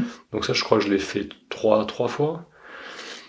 Euh, après, pas mal d'autres trails, le Seven Trail, euh, pas, mal de 100 bornes, euh, pas mal de 100 bornes dans la région et, voilà. Et je, prends toujours autant de plaisir maintenant à préparer des, ultras comme ça. Je, je vais y retourner cette année. Bah ouais, tu me dis, tu me donnais en off, on va pas le révéler, mais tu me donnais ton planning pour 2022, c'est costaud. On en parlait ensemble en off aussi. Moi, j'entame une formation donc d'éducateur sportif, et c'est un aspect moi qui me qui m'intéresse, mais euh, euh, comme je le disais, on en a parlé au téléphone, euh, la notion de euh, euh, de crédibilité, notamment sportive, quand tu es euh, quand tu es coach. Euh, donc toi, euh, on va dire que t'as rien à prouver. Hein. Tu fais, euh, je crois, troisième sur l'UTCAM en 2021, si j'ai pas de bêtises. C'est ça. Donc tu as des niveaux de performance en ultra notamment qui sont, euh, pour moi, euh, hors norme, hein, puisque la norme, c'est les gens comme nous qui, euh, qui arrivons 200 ou 300e ou, ou voire au-delà de- sur des courses. Euh, Qu'est-ce que tu penses de cet aspect de, de crédibilité de, par rapport au coaching? Bah, en fait, tu as, plusieurs. euh, je pense que ça va, ça va être important si tu veux vraiment aller coacher des, des gros performeurs. C'est-à-dire que c'est difficile de, de décrire la sensation en ultra euh, quand tu veux être performant, quand tu es devant, si tu l'as pas vécu, à mon avis. C'est sûr. Euh, en revanche, euh, tu peux très bien préparer des trailers euh, avec simplement de la connaissance. C'est c'est les, les meilleurs athlètes ne font jamais les meilleurs coachs. Ça, c'est c'est prouvé dans tous les sports du monde Mhm. entier. Euh, moi, après, j'ai- j'ai- en golf, c'était pareil. Euh, les, les, les meilleurs, les meilleurs euh, coachs de golf n'ont jamais été les meilleurs joueurs. Ça n'existe pas. C'est Mhm. très très rare. Donc, je pense que les deux sont bons. Mais euh, ne pas être un performeur à l'origine ne t'empêche pas d'être un bon coach en trail, c'est certain, c'est certain. Après, c'est sûr que les élites euh, vont pas venir chercher quelqu'un qui, Évidemment. qui n'a pas fait de performance. Après, est-ce que c'est justifié? Là, j'en suis pas certain 100%. Mais, euh, Ton point de vue, Olivier? Ouais, ouais, ouais. Moi, j'ai, j'ai- on a parfois on évoque le, le sujet avec euh, avec les athlètes et euh, moi j'aime bien leur dire, euh, vous savez, euh, de toute façon, le- l'entraîneur d'Usain Bolt, il courait pas plus vite qu'Usain Bolt, hein. et pourtant euh, c'est lui qui l'a qui l'a préparé pour qu'il fasse 9,58. Donc euh, euh, comme disait Thomas, je suis tout à fait d'accord avec lui. euh, un, un excellent athlète ne va pas faire forcément un excellent coach. Il peut, hein, Il peut, hein, par il contre, peut, hein. mais il y a des compétences qui Mm. sont autres que des compétences physiques. Par contre, c'est vrai que avoir vécu ce que va vivre ou ce que vivent les, les athlètes, c'est là je pense que c'est important. C'est indispensable. C'est indispensable. Même si tu le vis, euh, tu vois, euh, sur euh, sur un UTMB, si tu le fais en, en, en 40 heures et que t'entraînes, voilà, tu, tu vas vivre des choses, euh, à peu près les mêmes choses que ce que va vivre un athlète qui le ferait en une trentaine d'heures. Mhm. Tu vas les vivre différemment, ça sera encore Ça plus sera dur pour toi en fait. C'est plus, dur- plus pour toi Ah bah en oui, plus, oui, hein, on va dire. Mm. Mais, mais voilà, mais c'est quand même important effectivement euh, de pas être complètement déconnecté. Avoir un, un- un savoir livresque, je dirais, c'est Mhm. euh, c'est c'est intéressant, c'est important, très important, mais c'est pas suffisant. Je pense qu'il faut quand même euh, voilà, avoir une petite expérience et euh, Surtout dans un vécu. Surtout dans le trail où tu as beaucoup de paramètres euh, externes euh, au physique. Au physique, bien que sûr. tu te dois de- de- d'expérimenter pour euh, notamment la résolution des problèmes et puis euh, donner un maximum de, de billes quoi. Ouais, ouais, tout à fait, exactement. Ouais, ouais. La Mm. nutrition, enfin l'hydratation, ce genre de choses en ultra, c'est c'est important. Il faut que tu puisses aussi, euh, pas uniquement sur ce que tu auras lu dans un bouquin, euh, qu'il faut prendre 500 millilitres toutes les heures. Et, voilà, bon, ça c'est bien de le savoir. Après, toi, tu peux aussi faire part de ton expérience euh, et de tes des échanges que tu as pu avoir. Hein. Ça fait aussi partie de l'expérience, des échanges que tu as pu avoir avec d'autres euh, d'autres athlètes, d'autres Mm. coachs. Et, et ça, c'est ta, Bien ta que, plus-value. bien que ce soit quand même différent, euh, on, on peut pas faire euh, une généralité sur chaque athlète. Donc euh, c'est c'est aussi différent en fonction de chaque athlète et c'est vrai que c'est pas parce qu'on a vécu ou qu'on ou qu'on a expérimenté certaines expériences que forcément ça Bien sûr, correspond à... Bien sûr, ah oui, oui, tout à fait, que ça va correspondre à, à- Mm. à l'athlète que tu vas coacher. Euh, bien, sûr, ça, ça peut être complètement différent, mais voilà, d'où l'intérêt d'avoir aussi un panel, un, un panel assez assez large de de- de- d'expériences et de et d'échanges que tu as pu avoir pour pouvoir dire bah tiens moi c'est comme ça Mhm. mais euh, je connais quelqu'un ça s'est passé comme ça lui il a l'habitude de faire ça comme ça et ça marche bien à toi de tester les- peut-être les différentes méthodes voilà euh, tout simplement hein. c'est aussi comme ça que Je ça pense que fonctionne c'est aussi beaucoup d'ouverture d'esprit le coaching, c'est-à-dire euh, euh, ça évolue sans cesse, notamment euh, la science, hein, et euh, se renseigner, savoir comment ça évolue, euh, prendre un peu les expériences de chacun à droite et gauche. Ouais, donc ouais. Bah ça, je pense que c'est un truc qui nous rapproche aussi avec euh, Ouais. avec euh, Ouais. Thomas, c'est cette vraiment cette euh, cette recherche d'être vraiment à l'écoute de de ce qui se dit, de ce qui se fait, euh, des, des des des recherches un peu les plus euh, les plus pointues, Mhm. Et après de les les prendre, peut-être de les tester, de de de- d'en discuter, de voir, et puis de les apporter ensuite à, à nos athlètes. Hein. Quelle, euh, quelle relation tu as par rapport à, à tout cet aspect? On a bien compris que tu étais quand même quelqu'un de assez euh, scientifique euh, de manière générale sur l'aspect sportif. Quelle relation toi tu as par rapport à tout ce qui est cet aspect scientifique et le coaching, euh, et ton coaching notamment? Bah, euh, j'essaye, exactement ce que je disais, hein, j'essaye d'introduire ces, euh, ces notions-là euh, dans le coaching. Donc, un petit exemple, euh, on est euh, avec Thomas, on est on est certifié Stride, donc Stride, le petit capteur, Capteur de pu- foulée capteur de de puissance, puissance de ouais, de puissance Mhm. euh, surtout. Euh, donc, petit objet technologique super intéressant dans le trail, qui est pas encore très utilisé, mais que nous on essaye, on essaye de, de, de promouvoir et de proposer à nos athlètes. En tout cas, c'est c'est une option qui qu'ils peuvent qu'ils peuvent avoir et qui apporte euh, qui apporte plein de choses. Mhm. Voilà, donc ça c'est un petit exemple sur euh, un petit objet euh, technologique, euh, voilà qu'on peut si les gens sont intéressés, euh, qu'on peut introduire dans nos dans nos plans de, de coaching. Voilà. Après, hein, c'est pas forcément une obligation. On peut faire très bien sans, mais euh, ça, Ça c'est peut quelque être un chose qui outil supplémentaire. Exactement. C'est un- un critère supplémentaire de- d'entraînement, c'est c'est Mm. intéressant. Euh, on est allé un petit peu trop vite, mais bon, c'est pas grave. Hein, euh, bien on fait. est toujours trop rapide. Ouais, voilà. Thomas, est-ce que tu pourrais revenir avec nous sur les premiers moments Donc, tu as parlé un petit peu de ton blog tout à l'heure, Ouais. Expert Trail. Et puis, euh, est-ce que tu peux revenir un petit peu avec nous sur le, la, les, les, les débuts de la création d'Expert Sport Coaching Ouais, et puis de, des débuts de votre relation avec Olivier euh, dans ce cadre-là? Ouais, ouais. Bah, en fait, moi, j'ai dans la région, j'ai commencé à coacher. euh, En fait, j'ai voulu faire ce que je faisais pour moi. J'ai voulu le faire pour les autres. Parce que je me suis rendu compte que. euh, bah, Tu étais coaché ou pas du tout à l'époque? Euh, non, j'étais pas coaché. D'accord. J'étais pas coaché, mais euh, j'aimais beaucoup en fait prendre le temps de réfléchir, préparer les objectifs. euh, et je me suis dit, mais il y a personne qui fait ça en fait vraiment en trail notamment. C'était vraiment, ça n'existait pas vraiment. Donc j'ai j'ai commencé à faire ça. Donc j'ai eu quelques quelques clients comme ça. C'est vraiment du bouche à oreille. Et puis en fait le début de, je pense que le début de de- d'expert sport, alors expert trail à l'époque. hein, euh, ça a été les clubs. Parce que euh, il n'y avait pas vraiment de coach dédié euh, pour, les, pour les clubs. Et en fait, j'ai eu la proposition de coacher le Marseille Trail Club, le club de Marseille. D'accord. Donc en fait, c'était vraiment le début de- du truc. Alors j'avais des coachings indiv, mais pas, pas énormément. Mais j'avais ce, ce, ce club qui était gros à l'époque, euh, que je coachais le mardi et le jeudi. Donc après, bon, euh, j'ai dû, j'ai dû trouver un autre coach. On était, on était, on était deux à, à travailler là-bas. Euh, et ça s'est développé petit à petit, puis ça a fait un peu boule de neige. Donc il y a pas mal de clubs ensuite qui nous ont demandé, et on s'est retrouvé au bout de 2-3 ans avec 3, 4 clubs. 4 clubs à gérer. Quand tu dis Euh, on, ben, en, fait, euh, ben, en fait, oui, j'avais, j'avais un, un deuxième coach qui bossait avec moi, et puis après un troisième, puis après ben, quatre clubs, euh, quatre coachs. D'accord. Et puis voilà.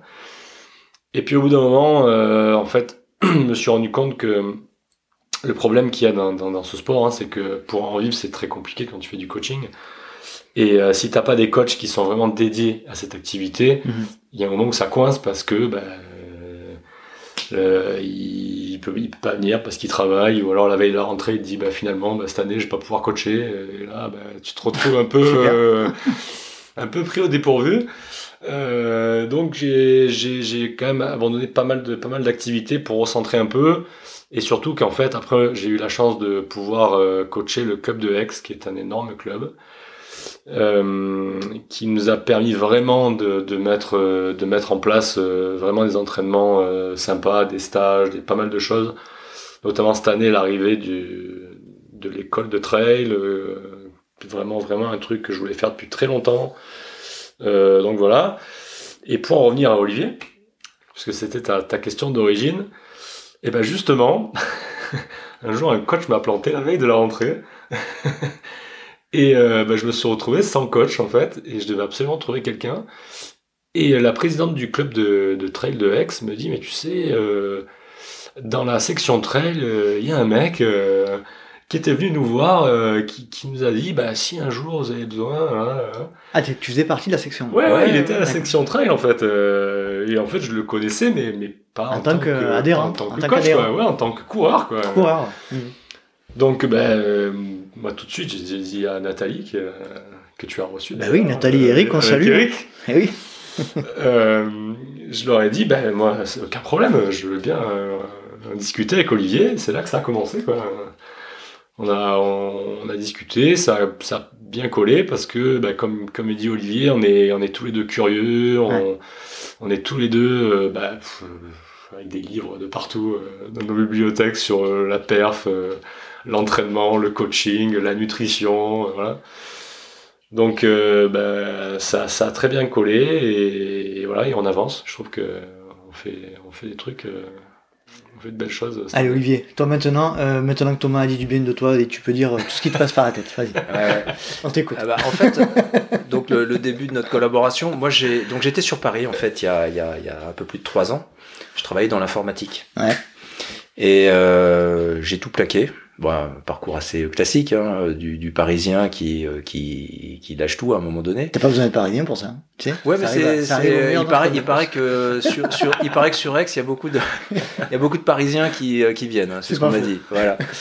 Euh, donc j'ai, j'ai, j'ai, j'ai tout arrêté et projet de vie, on descend dans le sud avec euh, avec mon épouse et euh, bah, je me lance, euh, je me lance euh, 100% dans le dans le coaching. Donc je suis arrivé, euh, je suis arri- arrivé sur Aix. Première chose que j'ai faite juste après le déménagement, je suis allé euh, direct au stade un mardi soir et, et je me suis inscrit. Mhm. Et hum, c'est vrai qu'au départ, bon, j'ai vu qu'il y avait un staff qui était euh, qui était complet, donc il y avait il y avait Thomas, il y avait l'autre euh, l'autre coach. Donc j'ai pas voilà, j'ai rien dit en fait hein, Mhm. au départ. Et puis euh, et puis bah est arrivé euh, ce qui est arrivé. J'en avais discuté effectivement un petit peu avec euh, Avec Nathalie avec Nathalie. Mhm. Et voilà, donc après j'ai j'ai j'ai vraiment euh, voilà, j'ai sauté sur l'occasion, je suis allé voir Thomas, j'ai dit bah voilà. Donc il m'a dit bah on peut on peut essayer, hein, on peut voir, il y a pas de problème. On avait déjà un peu discuté ensemble. Bon voilà, je pense qu'il il avait vu que j'étais un mec euh, euh, sérieux, fiable, qu'on avait des centres d'intérêt euh, Commun. euh, communs, Mhm. voilà. Et donc euh, bah on a on a commencé et donc ça fait quoi deux ans et demi euh, à peu près, quelque chose comme ça. Voilà. Et puis, bah, on développe les choses euh, petit à petit et, et c'est, c'est super intéressant. On, on s'éclate, quoi. hein. Vraiment. euh, voilà. J'espère qu'on, qu'on va aller encore, encore loin. euh. Quel, quel positionnement, quelle attitude euh, t'as eu euh, quand t'as donné tes premiers, euh, tes premiers entraînements avec Thomas sur la section euh, T'étais plutôt à l'aise? T'avais l'habitude? Alors, franchement, euh, en- en- faire du coaching individuel et, et, euh, et entraîner euh, 50 personnes en même temps, c'est pas tout à fait la même 50 chose. personnes? Mm. Il y en a Bah, plus aujourd'hui. Il y en a encore plus aujourd'hui. Aujourd'hui, oui. Ben non, mais à l'époque. non, non, mais voilà, c'est- c'est c'est pas tout à fait, c'est pas tout à fait la même chose. Après, la question, euh, faudrait la poser à Thomas, hein, euh, voir comment euh, comment je me comportais euh, à ce à ce moment-là. Mais bon, je pense qu'assez vite, on, on trouve on, trouve ses marques. Après, le plus difficile, hein, quand t'as quand t'as beaucoup de monde, c'est d'essayer d'essayer d'apporter la même attention à Mm. tout le monde, chose qui est quasiment impossible. Euh, mais malgré tout, euh, voilà, parce que c'est dans un coaching individuel, le, le- la, la personne, c'est ce qu'elle réclame, c'est ce qu'elle a le Mhm. droit d'attendre et c'est ce qu'on lui donne, hein, bien entendu.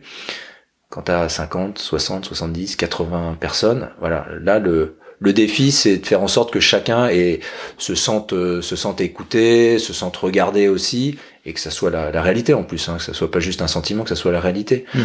Donc ça, c'est un c'est un, beau un beau défi. C'est un beau challenge. C'est un beau challenge. Mm. Euh, voilà. Mais après, oui, je, on, on s'éclate hein, à faire euh, à faire des séances. euh, On, Ouais, il y a une belle section. on essaye de voilà, on euh, essaye d'apporter de l'innovation un petit peu euh, chaque ça. chaque année. On essaie de créer des voilà de nouveaux types de séances. euh, Il y a bon, les gens, je pense que le ressentent. Hein, c'est pour ça qu'ils c'est pour ça qu'ils restent, c'est pour ça qu'ils se réinscrivent, et Mm. qu'ils sont contents. Ouais, J'espère. je, je confirme. Toi, Thomas, euh, qu'est-ce que donc tu, tu vous avez deux axes de, de travail hein, qui sont les clubs et, et le côté plutôt perso. Tout à fait. Euh, je vais te poser la question qui tue un peu, mais qu'est-ce que tu préfères? Je suis désolé. Qu'est-ce que je préfère? Euh, En fait, j'ai- j'aime pas, j'aime pas faire tout le temps la même chose. Donc, euh, les deux m'apportent beaucoup, en fait. Euh, non, mais t'as pas le droit de dire ça. Ah ouais, mais... Faut que je choisisse vraiment?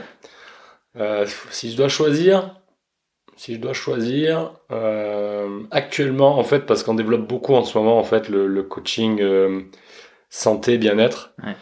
euh, je me rends compte, en fait, que je prends autant de plaisir euh, à avoir un appel téléphonique et que la personne me dise c'est génial, je te remercie, euh, j'ai perdu 15 kilos, je peux enfin courir.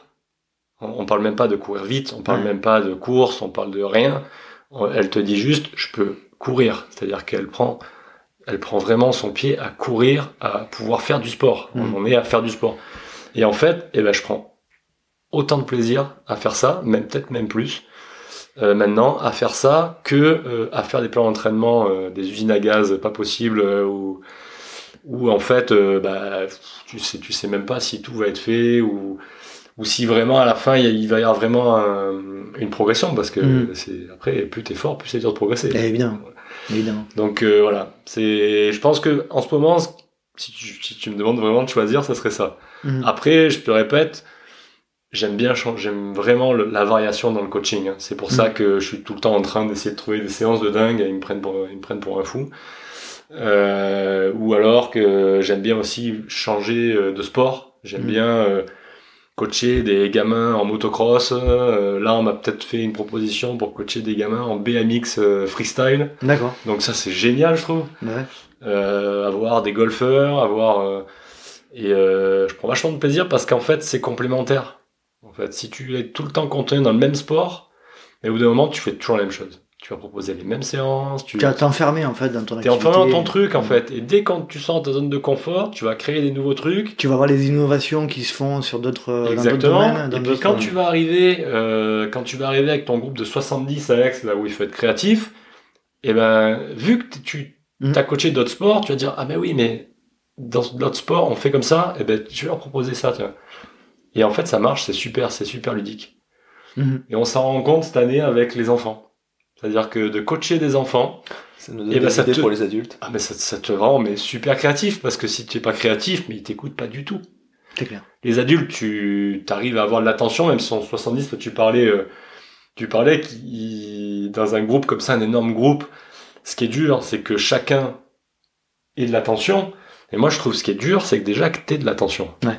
Parce que quand ils sont 70 et qu'il faut que tu te fasses entendre, t'as intérêt à, t'as intérêt à avoir de la technique de coaching, hein, parce que sinon, euh, tu passes à côté, quoi. Donc, euh, voilà, ma, ma réponse. Ouais, tu, vous êtes vraiment euh, sur ces deux activités-là, c'est vraiment deux métiers différents. C'est complètement différent, ouais. Et puis on prend autant de plaisir à développer l'un que l'autre. Euh, bon après, faut pas se cacher que ce qui nous fait vivre vraiment euh, dans l'absolu, c'est le coaching individuel. parce que euh, tu, tu peux en faire beaucoup plus que les clubs. ils- C'est c'est tous le même jour à la même heure, malheureusement. Évidemment. Donc ça, mardi, ça jeudi, mardi, Voilà. jeudi, 18h30. Voilà. Mardi, La- jeudi. La base. Voilà.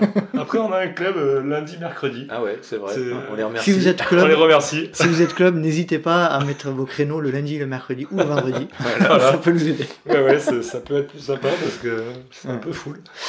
Olivier, toi de ton côté, euh, là pareil, je vais te poser un peu la question qui tue, mais euh, c'est quoi l'intérêt d'avoir un, en trail plus particulièrement, l'intérêt d'avoir un coaching euh, individuel? D'avoir un coaching individuel Ouais. euh, versus euh, en comparaison avec euh, un coaching que, tu, que tu prendrais dans un magazine. Euh, voilà, 10 séances pour, euh, pour développer euh, votre Exactement. VMA ascensionnel. euh, ok.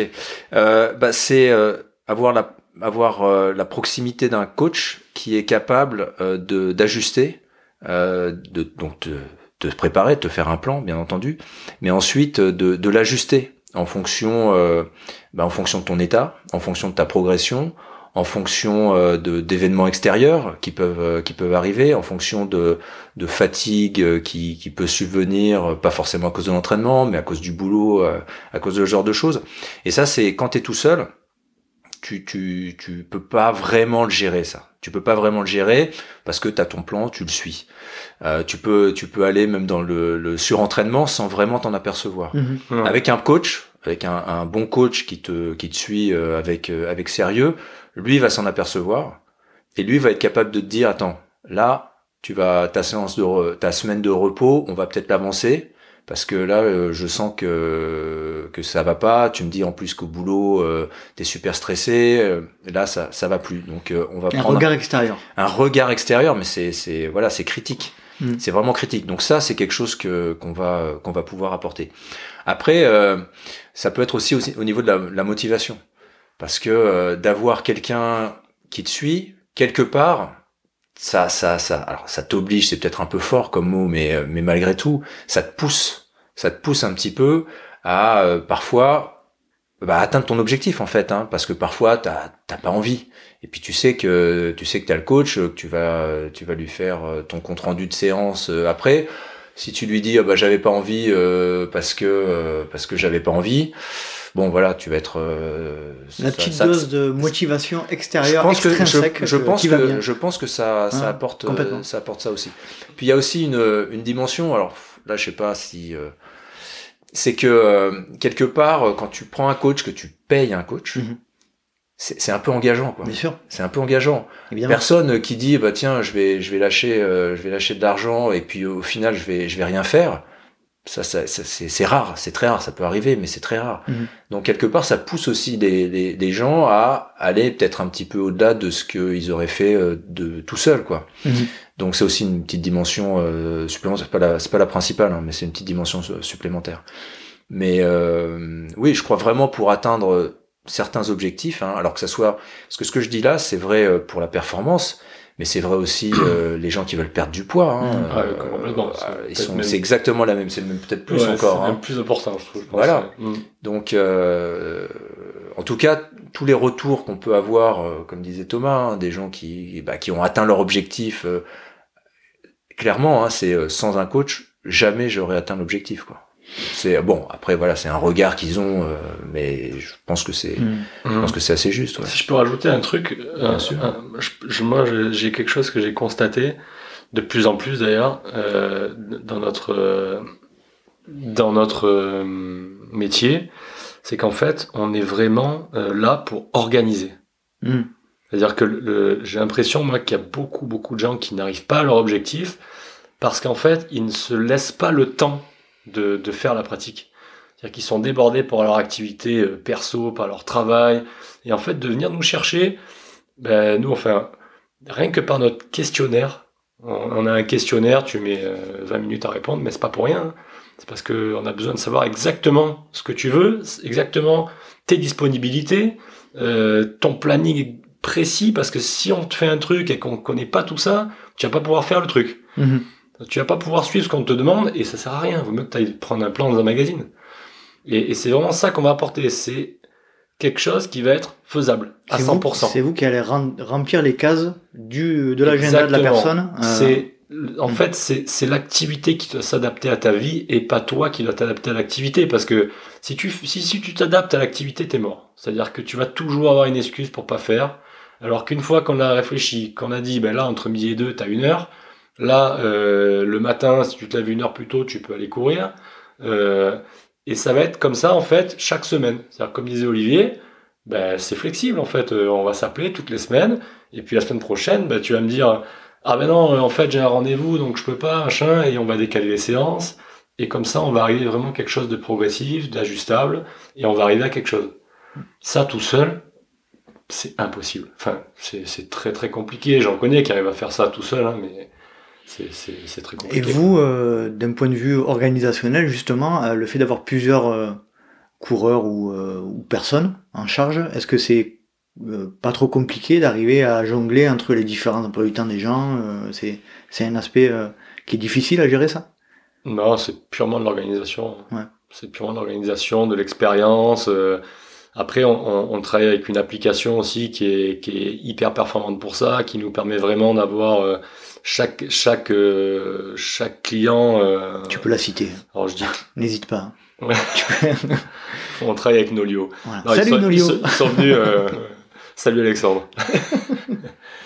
Euh, non, non, euh, on travaille avec Nolio et, et cette appli, en fait, elle nous permet vraiment de proposer euh, à nos clients. Alors, je dis clients parce que c'est- pas forcément des sportifs. hein, Ah, je pourrais dire nos sportifs, mais Non, mais c'est des clients. hein. Faut- voilà. faut c'est- dire, ça, faut, ça- ça reste, ça reste des faut clients. utiliser les mots tels qu'ils sont. ouais, exactement. Euh, ils ont un accès à cette, à cette plateforme de coaching euh, qui leur permet d'avoir vraiment leur entraînement au jour le jour, euh, qu'on peut nous changer d'une manière hyper flexible. On peut synchroniser tous les, tous les appareils qu'on veut.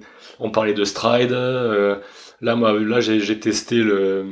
Super Sapiens. j'ai testé le Super Sapien, enfin, on- on- le capteur de, de puissance en vélo, enfin, on peut vraiment tout synchroniser, faire, euh, faire croiser toutes les données, avoir toutes les courbes.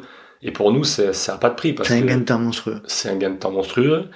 Euh, maintenant, on peut même, euh, on peut même créer des, des séances qui vont toutes seules se synchroniser dans ta montre. C'est-à-dire que le matin, tu vas te lever, ta montre va te dire, mais aujourd'hui, euh, tu vas faire euh, deux fois, dix fois, 30-30, euh, et ça va être tout intégré dans ta montre, t'as plus rien à faire, t'as même plus besoin de, de créer tes séances, tu vas juste courir. Quoi. Donc ça, ça n'a pas de prix, quoi. Mm. Ça n'a pas de prix pour nous, et ça n'a pas de prix aussi pour les clients, qui c'est vraiment un gros confort, quoi, de, de pouvoir profiter de ça, quoi. J'aimerais revenir, Olivier, si tu veux bien, sur l'aspect plus psychologique de, de vos relations avec les, les clients. Euh, quelle, euh, on en a parlé, t'en as parlé un petit peu tout à l'heure, mais quelle place ça prend euh, dans la relation avec, euh, avec les clients Est-ce que on va dire que c'est 50% de psychologique et 50% de physique? Est-ce que c'est moins? Est-ce que c'est Ça va, oh, ça va dépendre des clients. Mm. Ouais. Ça va dépendre des clients. Tu vas avoir des clients qui sont euh, super autonomes. Euh, voilà, tu leur, euh, tu leur, tu leur files le plan, tu leur expliques comment ça va fonctionner, et puis après ça déroule, boum boum, euh, sans aucun problème. Et puis t'en as d'autres qui vont revenir souvent. Tu, tu t'en aperçois assez vite, hein, qui vont revenir souvent vers toi avec, euh, voilà, des questions. Ils sont, euh, euh, ils sont toujours un peu dans l'interrogation. Ils plus ont les souvent rassurer, des problèmes. Faut Voilà, et il faut les rassurer. rassurer exactement. C'est des gens, ils peuvent être un, un petit peu inquiets. C'est pas un problème de confiance, hein, mais ils sont juste souvent inquiets par rapport à leur performance, à leur capacité. Euh, ils se questionnent beaucoup. Donc c'est là où on faut, faut, faut agir quoi en fait. Hein. Il faut, faut les rassurer, il faut leur montrer aussi de manière indirecte hein, que il faut leur montrer qu'il y a de la progression. hein. Alors ça, si on parle de sportifs, euh, si on parle de gens qui, qui veulent maigrir, bah la progression c'est c'est à l'inverse. Hein. Ils vont Mhm. voir qu'ils perdent du poids, mais voilà, il faut qu'ils aient des, des, des indicateurs. Euh, j'allais dire assez factuels qui leur montrent qu'il y a euh, qu'il y a de la progression et puis ça les rassure et puis euh, et puis tout euh, tout roule mais voilà c'est vraiment ça dépend vraiment des vraiment des gens Mhm. c'est aussi voilà un, un des aspects importants du, du coaching parce que si tu coaches tout le monde de la même façon, t'es mort quoi. Enfin, Impossible. ça ça ça, ça Impossible. marche pas. Ça marche pas. personnalisation euh, de Ouais. l'accompagnement obligatoire Exactement. Ouais, à, Ouais. à, à- à outrance. Après, euh, après, il faut faire aussi, euh, alors sur un autre aspect, il faut faire attention. euh, mais ça, ça dépend aussi du profil de psychologique du, du coach, de pas mettre trop d'affect non plus. Alors, Mm. moi, j'en parle parce que c'est un peu un de mes soucis. J'ai toujours tendance à mettre un petit peu d'affect euh, dans dans, dans, dans, dans, des relations que je peux avoir avec Mhm. euh, avec des, des athlètes et il faut faut pas quoi il faut se détacher un petit peu voilà ça, ça reste certains peuvent devenir presque des amis hein, sûr, euh, voilà quand sûr. tu coaches quelqu'un euh, Depuis des pendant- années, euh, voilà depuis des années euh, ah, voilà on s'appelle par notre prénom bien entendu et puis voilà c'est presque si on va se faire des restos de temps en temps Mhm. ensemble voilà, ça, ça, ça peut marcher, mais voilà, je pense qu'il faut quand même qu'il y ait un petit peu de petite distance, mais voilà, il y a le coach, il y a, il y a, il y a l'athlète. Bon, après on peut tomber sur des, des, des petits soucis euh, qui sont qui voilà qui sont facilement évitables sinon. Hmm. Un sujet vaste parce que j'en parlais encore hier soir avec mon épouse Virginie, que je salue, euh, Bonjour, et Virginie. qui est, qui est infirmière libérale et qui, elle, euh, euh, est un peu comme toi, qui a euh, beaucoup de mal à mettre de la distance euh, psychologique et affective avec ses patients. Et euh, du coup, tu morfles. Enfin, notamment en tant qu'infirmière libérale, du Ah coup, oui, tu morfles, tu morfles voilà, pas mal. Et ça, c'est un, ouais. c'est un aspect important de- du Ouais. coaching. C'est Mhm. ce, ce positionnement euh, affectif. Toi, Thomas, t'en penses quoi?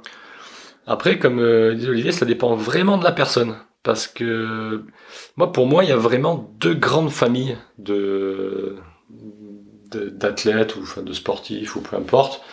T'en as vraiment, ils ont besoin que tu les pousses. Et il y en a, t'en as d'autres par Il contre, faut, il, faut, freiner. il faut les freiner, mais, mais c'est même plus. Tu, tu les sépares vraiment en deux catégories. Tu les sépares en deux catégories. Ah ouais. C'est Ah ouais. c'est flagrant. Ah, c'est Il flagrant. n'y a pas un C'est- juste milieu. Quoi. Pas vraiment, C'est rare. non, c'est rare quand même, c'est rare. Après, si euh, tu peux avoir des coups, des coups, des, des coups de mou, tu peux avoir, Ouais. mais, mais ça finit par revenir. Mais, mais dans l'absolu, t'as vraiment ces deux, tes deux catégories là où t'en as certains quand ils t'appellent, tu sais qu'il va falloir que que tu, tu lui attaches son vélo ou voilà parce que ils- en fait ils ne progressent pas parce qu'ils en font trop. Les enfants trop. Et t'en as d'autres, moins répandus, je trouve, enfin dans les, dans les gros sportifs en tout cas, euh, qu'il faut pousser. Qu'il faut pousser. Mhm. Mais en général, ce qu'il faut pousser, c'est, plus, euh, voilà, c'est plus de la santé, de la, c'est, rarement des, des performeurs, quoi. Oui, c'est des gens qui, sont, qui ont moins le sport ancré en eux et du coup qui ont moins les peut-être les Ouais, la- ouais, ouais. l'état d'esprit euh, de base. ouais, quoi. Après, t'as si, alors, si, on, peut, on pourrait ajouter une troisième famille qui est très dangereuse. Euh, on l'apprend ça en, en fac de sport, euh, maintenant qu'on en parle. C'est les Tarzans du dimanche. Exactement. Ah, tu C'est exactement le Tarzan du dimanche. Je salue Odile Ballerini qui est mon qui est ma prof à BPGEPS. euh, Ah ben voilà, le Tarzan elle du nous a dimanche parlé des est un du très dimanche. très bon exemple. C'est ça. C'est celui qui a été et qui n'est plus. Ouais. Et celui-là, il faut s'en méfier parce que Il va, faut qu'il se méfie de lui-même déjà. il va droit dans le mur. c'est ça. C'est très très dangereux. Donc ça, il faut vraiment vraiment le sentir et, et anticiper et, et vraiment euh, insister sur la progressivité à la reprise. Et voilà, il faut vraiment. C'est, je crois que c'est le plus le plus dur psychologiquement à, à coacher. Voilà. Toi, justement, en parlant de progressivité, euh, euh, en t'écoutant depuis, en vous écoutant depuis tout à l'heure, on sent que c'est quelque chose de très important. Euh, comment tu te positionnes quand tu dois dire à un athlète ou à un, à un coaché, euh, il faut que tu calmes un peu parce que là, euh, t'es pas dans t'es pas dans la vérité? Ah bah ça c'est ouais c'est c'est crucial. hein. Alors ça que, ça que ça soit en coaching individuel ou que ça soit au club d'ailleurs, hein, parce que euh, en club on a les mêmes euh, on a les mêmes profils. Donc euh, je dirais qu'on passe 20% de notre temps en fait à, à expliquer euh, aux, aux athlètes que que le repos ça fait partie euh, De la ça préparation. fait partie de la préparation. C'est Ouais. mais c'est c'est c'est à la limite voilà c'est pendant le repos que tu progresses. Hein. C'est pas euh, c'est pas tout le temps en, en courant tout le temps ou en faisant n'importe quoi que tu vas progresser. Et ça c'est euh, et c'est de plus en plus de plus en plus. Euh, tu étais avec nous. Euh, à l'entraînement, on, on leur dit, il y en a qui, il y en a qui font, euh, qui font n'importe quoi. On peut pas contrôler tout le monde tout le temps, donc on, on a des messages. Les messages, on les fait passer, on les refait passer, on les re-refait passer. Mais euh, ouais, c'est c'est une partie euh, importante, importante. Et je pense que le jour où l'athlète, il, euh, il, il t'écoute, alors ça arrive souvent quand même, heureusement. sinon, c'est- sinon c'est qu'il y a un problème. Sinon, c'est qu'il y a un problème. Euh, non, non, mais là, c'est euh, là, c'est une, enfin, c'est une, c'est une victoire, mais surtout, euh, tu te dis voilà, là, le mec, il a compris, il a intégré le truc, et, et ça va, ça va rouler, et il va, il va vraiment progresser. Mais c'est vrai que c'est, pour certains, c'est un vrai combat. Vrai. Physiologiquement, tu dis si je me trompe, mais je crois que l'entraînement, euh, les, les phénomènes d'adaptation au stimuli de l'entraînement sont en fait efficaces dans la période de repos en fait. C'est-à-dire que si on ne se repose pas, Ça, ça, euh, tout- l'entraînement qui est fait euh, mène juste à la blessure ou euh, à l'épuisement. Quoi. Exactement. Non, non, mais c'est, c'est, c'est, c'est exactement C'est, ça. euh, Et Confirme Ah ouais, Ouais, forcément, D'accord. hein. forcément, c'est c'est une vague. euh, donc, euh, si Ouais, t'es c'est pour ça dans le qu'on- creux, tu fais c'est à la entraînement, euh, repos, entraînement, Voilà. repos pour, euh, exactement. pour progresser. Pour petit à petit, Mm. progressivement, progresser. En fait, tu fatigues Ouais. le corps pour qu'il réagisse et qu'il Créer des adaptations. il vienne à un niveau supérieur auquel il était. Mais Mm. si tu le laisses pas le temps de revenir au-dessus du niveau où il était, Bah, tu ben, l'épuises. ne fais que euh, régresser en fait. Tu Et c'est ce qu'on voit très souvent en fait euh, chez des, chez des sportifs euh, qui pensent que plus ils en font, plus ils en font, plus ils en font, plus ils vont être forts. Et en fait, il n'y a jamais de repos. Il n'y a jamais de repos, il n'y a jamais de séance aussi facile. Ça, c'est très important. C'est-à-dire qu'on parle de repos, mais on parle aussi de séance facile en fait. Mm. Ça n'existe pas. Nous, dans les clubs, on se bat pour leur expliquer que c'est pas parce que tu fais une séance qu'il faut que tu sois mort à la fin. Et, surtout dans, dans, les, dans les efforts d'endurance et encore plus d'ultra-endurance où euh, la capacité aérobie, donc les efforts à faible intensité ou à intensité modérée, sont euh, primordiales. Ah ben oui. Primordiales. Ou 80% de l'entraînement 80%. devrait être fait euh, au, À pas faible au ralenti, mais, À faible intensité. mais en endurance. Quoi. Ouais. Mm. Ouais, d'ailleurs, c'est, une, c'est une problématique euh, entre elles, où entre elles, on va travailler beaucoup au ressenti. Mhm. Donc ça, ça fait partie de, bah, de notre rôle, de, de, d'expliquer et de faire ressentir aux athlètes les différentes allures, euh, pour qu'ils puissent l'intégrer et pour qu'ils, euh, puissent ensuite, quand ils, quand ils sont pas avec nous aussi, hein, euh, travailler aux bonnes, euh, travailler aux bonnes allures. Tout à fait. Donc ça c'est ça c'est critique. Contrairement à la route où à la, à la route tu prends t'as ton allure et puis tu vas faire ton entraînement avec l'allure, c'est 4-15 et ben tu fais du 4-15 et puis euh, voilà, tu suis le plan. Entre elles, c'est pas la même chose. À la limite, on pourrait travailler au niveau des intensités euh, justement avec avec stride euh, Mhm. sur le même euh, un petit peu la même euh, la même idée, mais bon, tout le monde n'a pas un stride, tout le monde n'a pas un capteur de puissance. Donc on va travailler et puis c'est intéressant aussi de travailler au ressenti. Mhm. Je veux dire, euh, c'est- fait. c'est c'est vachement travailler sans montre, travailler au ressenti, c'est c'est c'est assez assez sympa. Et donc tout notre rôle, c'est vraiment de de leur faire euh, ressentir, voilà, comment je me sens quand je suis à telle allure, comment je me sens quand je suis à telle allure, et, et, et on les rend comme ça beaucoup plus euh, autonomes. Ensuite pour euh, bah, pour leur euh, leur trail, pour leur entraînement, et c'est aussi un peu notre rôle, hein, ça, c'est Mhm. c'est de, de guider les gens et de les rendre, euh, de leur donner une autonomie ensuite dans leur dans leur pratique. Et qui comprennent, qui comprennent ce qu'ils font. Pas- Ah ouais, Mhm. ça C'est- c'est parce que ouais. ça, c'est c'est très important de, de qu'ils comprennent pourquoi on leur fait faire. Donc on passe du temps à expliquer pourquoi on fait les choses. Et je pense que c'est c'est fondamental parce que si tu fais des choses euh, bêtement en lisant, euh, à chaque fois, on va, on va pas se faire des copains avec les magazines, mais Non, mais il y a des bons plans dans, dans Non, les mais il y a magazines. des, il y a des très bons il plans. faut- Il faut, ça, il faut prendre ce qui. Mais ce il faut qui- comprendre. Ce qui, ce qui Ouais, il faut comprendre. Non, mais voilà. c'est ça, il a raison, Thomas. ça, Il il faut, faut comprendre, comprendre. euh, Il voilà. faut comprendre pourquoi ben, tu fais un fractionné, mais pourquoi, ben, pourquoi quand tu fais un trail de 40 bornes, mais pendant 3 jours ou 4 jours, tu cours pas, quoi. Tu cours pas. Et quand on les voit arriver le mardi à l'entraînement, alors que le dimanche, ils ont fait 40 bornes à fond, ben, on comprend pas, quoi. Ouais. Et de la même façon, hein, pourquoi euh, trois jours avant la course, tu vas pas te taper un 30 bornes euh, pour être sûr, pour être sûr d'être D'être euh, d'être prêt, non, pour te prêt, rassurer. pour te rassurer, pour être sûr d'être prêt le jour de la course. ah non, bah voilà, il y en a qui qui, qui, qui, qui ont cet état d'esprit quoi. Donc, Après, euh, c'est c'est l'état d'esprit, euh, malheureusement, qui est un peu inhérent au, au, au- à l'état d'esprit du trail aujourd'hui, c'est-à-dire euh, faire toujours en faire plus, toujours. euh, C'est vrai. et euh, et c'est- c'est notre rôle aussi, votre rôle aussi, c'est de, de, de- que les que les personnes se détachent un peu de tout ça. Euh, déjà d'une, moi je, je tiens à le dire souvent dans le podcast, c'est que l'ultra c'est pas une fin en soi, hein, c'est euh, c'est réservé qu'à des gens euh, qui euh, qui aiment ça. On n'est pas obligé de quand on fait du trail de, de finir sur un ultra. Et malheureusement aujourd'hui euh, le problème c'est que euh, on est dans un état d'esprit où on veut toujours faire plus, toujours faire plus. Mais de mon point de vue, on peut aussi euh, s'éclater sur un 40 bornes, sur un 30 bornes, mais euh, c'est pas en faisant du volume à outrance euh, et faisant des séances d'intensité euh, tous les deux jours ou voire tous les jours que on va, on va progresser. Au contraire. Tout à fait, tout Mm. à fait. Et après, ce qu'il faut vraiment savoir aussi, c'est ce qu'on dit avec Olivier, c'est que euh, un, un 20 bornes en trail, un 40 bornes en trail, un 100 bornes en trail, un 170 en trail, pour nous, c'est même pas les mêmes sports, quoi. Mm. C'est-à-dire que c'est même pas le même sport. Tu peux Mm. pas comparer un mec qui fait du 25 bornes et un mec qui fait du 170 C'est comme si on comparait un semi avec un 100 mètres. Quoi. C'est ça, Ouais, ouais, c'est ça. c'est ça. C'est- tu- c'est- c'est- tu- Il y a un dimanche, tu vas faire un 100 mètres, et puis un mois après, tu dis, bah tiens, maintenant je vais faire du 10 km. Et euh, c'est- pas du tout les mêmes athlètes. C'est pas le même effort, c'est pas les mêmes filières euh, euh, Énergétique, énergétiques, tout ça. Donc, euh, Ouais, ouais, pas du tout. C'est pas du tout la même préparation, c'est pas du tout la même nutrition. C'est euh, Hmm. Euh, on a le chien qui nous rejoint. Salut. Voilà. Comment s'appelle-t-elle? Pixie. Pixie. Salut Pixie. Voilà. Elle était avec nous pour enregistrer le podcast. Elle a l'air surprise. Euh, Olivier, Oui. c'est tout. C'est quoi pour toi un bon coach? Question qui tue. Deuxième question qui tue pour lui.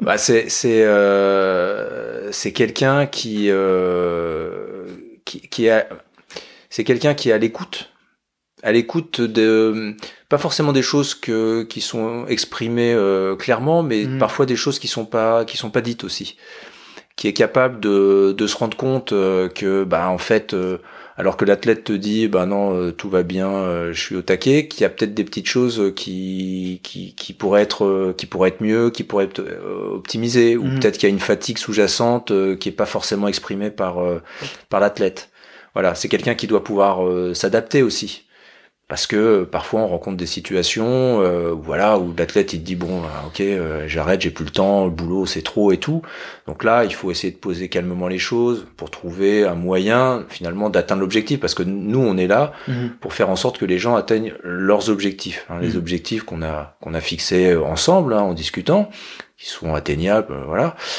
mais on est là pour ça hein, on est là pour que les gens soient heureux à la fin de la, de la prestation, qu'ils soient contents d'avoir fait un temps, qu'ils soient contents d'avoir perdu euh, 10 kilos, euh, etc. Donc, il faut qu'on facilite ça. Et tout ce qui peut y avoir euh, sur le chemin, les embûches, les choses comme ça, on doit être capable de les contourner pour atteindre, euh, pour atteindre l'objectif. Donc, un bon coach, c'est quelqu'un qui va être capable de, de, bah, de faire ce genre de choses, Mhm. euh, de s'adapter, et euh, voilà, pour, pour vraiment euh, jusqu'au bout aider, euh, aider les personnes dans Mhm. leur, euh, dans Très leur clair. objectif. Très clair. objectif. Thomas, ta plus grande satisfaction de coach, c'est quoi? Ah Ça, oui, c'est la euh, deuxième question. J'aime bien les questions bien ouvertes comme ça. qui- T'aimes bien la question, les questions qui tuent, toi. Plus grande satisfaction de coach. Euh...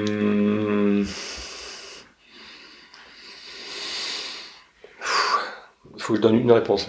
Pas Euh, forcément. Tu non. dis ce qui te passe par la tête. Passe, passe par Ouais. la tête. Je crois qu'il y a, il y, a, il y, a deux, il y a deux trucs. Il y a deux trucs. Il y a, comme je te disais tout à l'heure, en fait, euh, c'est, c'est, c'est vraiment quand, quand les, que tu sens vraiment que les gens sont heureux d'avoir réalisé quelque chose. Que ça soit, euh, que ça soit, euh, pff, on reprend l'exemple, mais que ça soit un UTMB ou que ça soit une perte de poids de 20 kilos parce qu'ils peuvent enfin refaire du sport. Mhm. Je pense que c'est ça vraiment qui te rend heureux, quoi. C'est euh, quand la personne va, va t'appeler ou va t'envoyer un message, te dit vraiment merci, euh, voilà, grâce à toi, ben, euh, j'ai, atteint mon objectif, quoi. Et, et comme on, on le répète et on le marque partout, parce que parce que c'est vraiment ça en fait qui, qui nous qui, qui nous fait faire ce, ce, ce, ce Ce métier, métier. Mhm. c'est que euh, on est là vraiment pour faire atteindre l'objectif. Et quand l'objectif il est atteint, ben, c'est c'est ça la satisfaction quoi. Et après la deuxième, c'est aussi euh, c'est aussi de- dans, dans les clubs euh, de, de vraiment arriver à fédérer, de de d'avoir cette ambiance euh, de de, de, de groupe euh, et d'amener tout le monde dans la même direction comme ça, de, de proposer toujours de chercher des séances, de faire des stages. De faire des jolis bordels maîtrisés, n'est-ce pas Olivier C'est ça. Récemment, ça, on a fait ça. une, récemment, on a fait une séance qui était euh, originale. Voilà, quand tu arrives à faire une séance avec 70 personnes, euh, avec euh, chacun fait un exercice différent, enfin pas chacun, mais Presque. Presque. Voilà, presque, presque, et que ça fonctionne, ben, c'est une grosse satisfaction quand même, euh, voilà, de voir ça. c'est non, c'est vraiment voilà, la- les deux les deux axes vraiment qui Ouais. qui, ouais, qui, qui sont qui sont kiffants dans ce métier. voilà. Ta plus grande satisfaction de, de coach, toi, Bah, d'une manière générale, oui, effectivement, c'est pouvoir apporter euh, quelque chose, notre expertise, euh, mon expertise, pour que les gens euh, donc puissent puissent progresser. Donc là, quand, quand quelqu'un progresse, c'est c'est voilà, c'est top. Euh, et d'un de, de, de façon plus plus précise, euh, moi j'ai le souvenir de d'une athlète euh, qui est toujours d'ailleurs avec qui je travaille toujours. Euh, j'ai réussi en fait. Elle avait deux objectifs. Elle c'était euh, c'était pouvoir euh, pouvoir courir un semi-marathon et pouvoir perdre du poids. Et euh, donc la première étape, c'était faire en sorte qu'elle puisse perdre un petit peu de poids, comme ça elle était plus plus à l'aise pour pour la deuxième étape. Et sur cette première étape, en fait, elle a réussi. Alors elle était pharmacienne, elle est pharmacienne, Mhm. et elle a réussi à, à, à perdre du poids en mangeant plus en fait. Donc intellectuellement, c'était assez dur pour elle de, de voilà de se dire ok, tu me demandes de manger plus, mieux aussi hein, bien entendu, mais Mhm. voilà, surtout mieux en fait, Plus mais, mais plus en termes en Mhm. termes énergétiques, dans, en termes de calories euh, plus. Et, et tu me dis que avec ça, je vais maigrir. Et euh, bah, c'est exactement ce qui s'est passé. Donc elle était, euh, elle était super contente. Et la, et la deuxième chose, c'est qu'en fait, je lui ai dit euh, si euh, maintenant tu cours toute seule, là, tu fais tes séances, elle m'avait expliqué. Je lui ai dit maintenant, ce que tu vas faire, c'est que tu vas courir plus doucement. Et tu vas voir que tu, je vais te faire progresser en courant plus doucement. Et euh, bah, c'est ce qui est en train d'arriver aussi. Euh, donc ça, c'est une satisfaction parce que C'est- là- C'est un contre-pied à ce que. exactement à, ce que voilà à ce que les gens Mm. peuvent se dire et, et c'est là voilà là t'apportes ta ton expertise Mm. hein, après avoir analysé euh, comment vivait la personne comment elle mangeait comment elle s'entraînait t'analyses ça et tu lui dis des choses comme ça bon elle te fait confiance elle a raison et au final elle atteint euh, elle atteint ses, Et puis tu ses vois les objectifs comme ça effets- Tu vois les effets de tes, de tes Et- et- conseils directement. et, et euh, ouais, exactement. ou- Et là, tu, là, t'es sûr, Mm. t'es sûr à 100% que si la personne n'était pas venue te voir, jamais, jamais, elle aurait euh, atteint ses, ses, ses objectifs. Mhm. Là, donc ça, c'est, tu vois, c'est une satisfaction. euh, mais ça rejoint ce que je disais sur la première. C'est voilà, là, t'apportes, t'apportes ton expertise. Tu et puis, et puis voilà, tu fais, tu fais progresser les gens et ils atteignent leurs objectifs et t'es, t'es super content. Très bien. Thomas, est-ce que tu veux euh, rajouter quelque chose? On arrive tranquillement à la fin de, de l'épisode. Est-ce que tu, tu voudrais rajouter un sujet ou? Hmm. Non, non, non. Moi, je voulais te remercier de, de nous avoir permis de faire ce, cet exercice qui est vraiment intéressant. Mhm. C'est vraiment intéressant. Et te remercier aussi parce que de, de- de ta collaboration euh, dans notre structure. Parce que tu t'investis et c'est super agréable de, voilà, de tomber sur des gens qui s'investissent, qui sont sérieux, qui ont envie de faire progresser. Malgré tout, c'est rare quand même. C'est vrai. c'est rare. Et, et quand tu tombes dessus, bah, t'es, t'es, c'est, c'est- t'es- t'es heureux. Ben, c'est gentil. Olivier, tu voudrais rajouter quelque chose? Non, bah merci, euh, merci Nico. Euh, Peut-être que oui. euh, J'espère que au travers de tout ce qu'on s'est dit pendant, je sais même pas combien de Une temps ça duré. Une heure et demie, Waouh. quasiment. Eh oui. Une heure et demie. Voilà, donc euh, c'est un petit peu voilà ce qui a pu transparaître la, la, la philosophie que- qu'on a à Expert Sport euh, Coaching. C'est vraiment voilà pouvoir accompagner euh, accompagner les gens dans l'atteinte de leurs objectifs, mais on le fait pas euh, on le fait pas euh, à coup de en faisant le forcing, en, en poussant les gens comme des malades. Non Mhm. non, on le fait euh, on le fait de façon euh, intelligente. Dans un esprit de Euh, bien-être aussi. voilà, dans un esprit de bien-être, sur euh, avec une approche assez holistique. Hein, C'est-à-dire Mhm. que on prend, même si on a des offres pur sport, on parle toujours de nutrition, on Mhm. parle euh, parle de plein de choses, on parle toujours d'approche aussi euh, mentale de, de, de, de, de la compétition. Donc on a vraiment cette, cette approche euh, assez assez globale dans, dans, dans l'accompagnement et toujours toujours en, en, en suivant les dernières avancées euh, alors technologiques ou euh, Scientifique. scientifique. Mhm. Voilà. Et, et on croise des informations. Hein. On, on c'est pas parce qu'il y a un article qui dit euh, faut courir à VMA euh, toute la journée et ça vous fera progresser que on- le lendemain on fait courir tout le monde à VMA toute la journée. Non, on va essayer quand même. Nous, personnellement, on va essayer euh, pour voir si ça marche. Et c'est vrai, euh, et c'est vrai. Ouais, vrai. ouais. On, on- on, teste aussi des choses. euh, on Ouais. teste des choses d'abord. Mais euh, voilà. Donc on est vraiment euh, dans cette approche. Et je pense que voilà, les gens avec qui on, on, on travaille, euh, j'espère qu'ils en sont conscients. On- on- ils ont, ils ont en face d'eux des gens euh, compétents et, et passionnés. Surtout ça, ouais. Parfait. Bon, en tout cas, moi, je, vous- je tenais à vous remercier de, nou- de nouveau pour votre accueil au, au sein de la structure. Vous m'apprenez énormément de choses. Vous êtes des, des chouettes gars et euh, c'est un véritable plaisir de, de faire partie de l'aventure. Je resalue de nouveau Benjamin et Nico. Euh, et puis, on fait une chouette équipe et, euh, et c'est cool. Est-ce que vous proposez quelque chose pour les auditeurs de... Alors c'est la première fois que, que je fais ça dans le podcast, en plus de 100 épisodes, hein, c'est la première fois que ça arrive. Est-ce que vous proposez quelque chose euh, euh, pour les auditeurs de, du LTP, euh, pour, pour ceux qui souhaiteraient rejoindre Expert Port Coaching? Euh, On peut faire quelque chose quand même. oui, oui, oui, on peut Thomas. faire. Ah, bien Ça c'était la, oui. question, c'est la question piège. Hein. C'est la c'est la dernière dernière question question piège. Ouais, ouais. Oui. Euh, moi, je pense que si vous venez de la part du, du podcast, euh, on peut vous faire profiter d'une réduction euh, de 10%. Ouais. Ouais, c'est cool. Ouais, parfait. Ouais, ouais. 10%. Ouais. Venez de la part du LTP euh, pour- Voilà, avec grand plaisir. ah, sur expertsportcoaching.com. Comme. Voilà, c'est parfait. Thomas, Olivier, merci beaucoup pour ces presque une heure et demie passées ensemble. J'ai passé un super moment. Et puis, euh, on espère que la- l'aventure continuera tous ensemble et qu'on proposera toujours de, de belles choses. Merci à vous. Merci marche. beaucoup, Nico. Merci Nicolas. Salut Salut, salut. Ciao, ciao. Et voilà, cet épisode est à présent terminé. J'espère que vous avez apprécié la compagnie de Thomas et Olivier que je remercie pour leur accueil au sein de leur structure Expert Sport Coaching. Si vous souhaitez rejoindre le LTP sur les réseaux sociaux, rien de plus simple, il vous suffit de taper Let's Try Podcast sur Instagram ou Facebook. Vous pouvez également me suivre sur LinkedIn ou Strava à Nicolas Guilleneuf.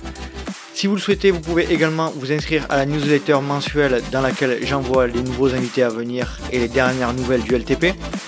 J'espère bien entendu vous retrouver pour un nouvel épisode et d'ici là n'oubliez pas, si vous pensez que c'est impossible, faites-le pour vous prouver que vous aviez tort.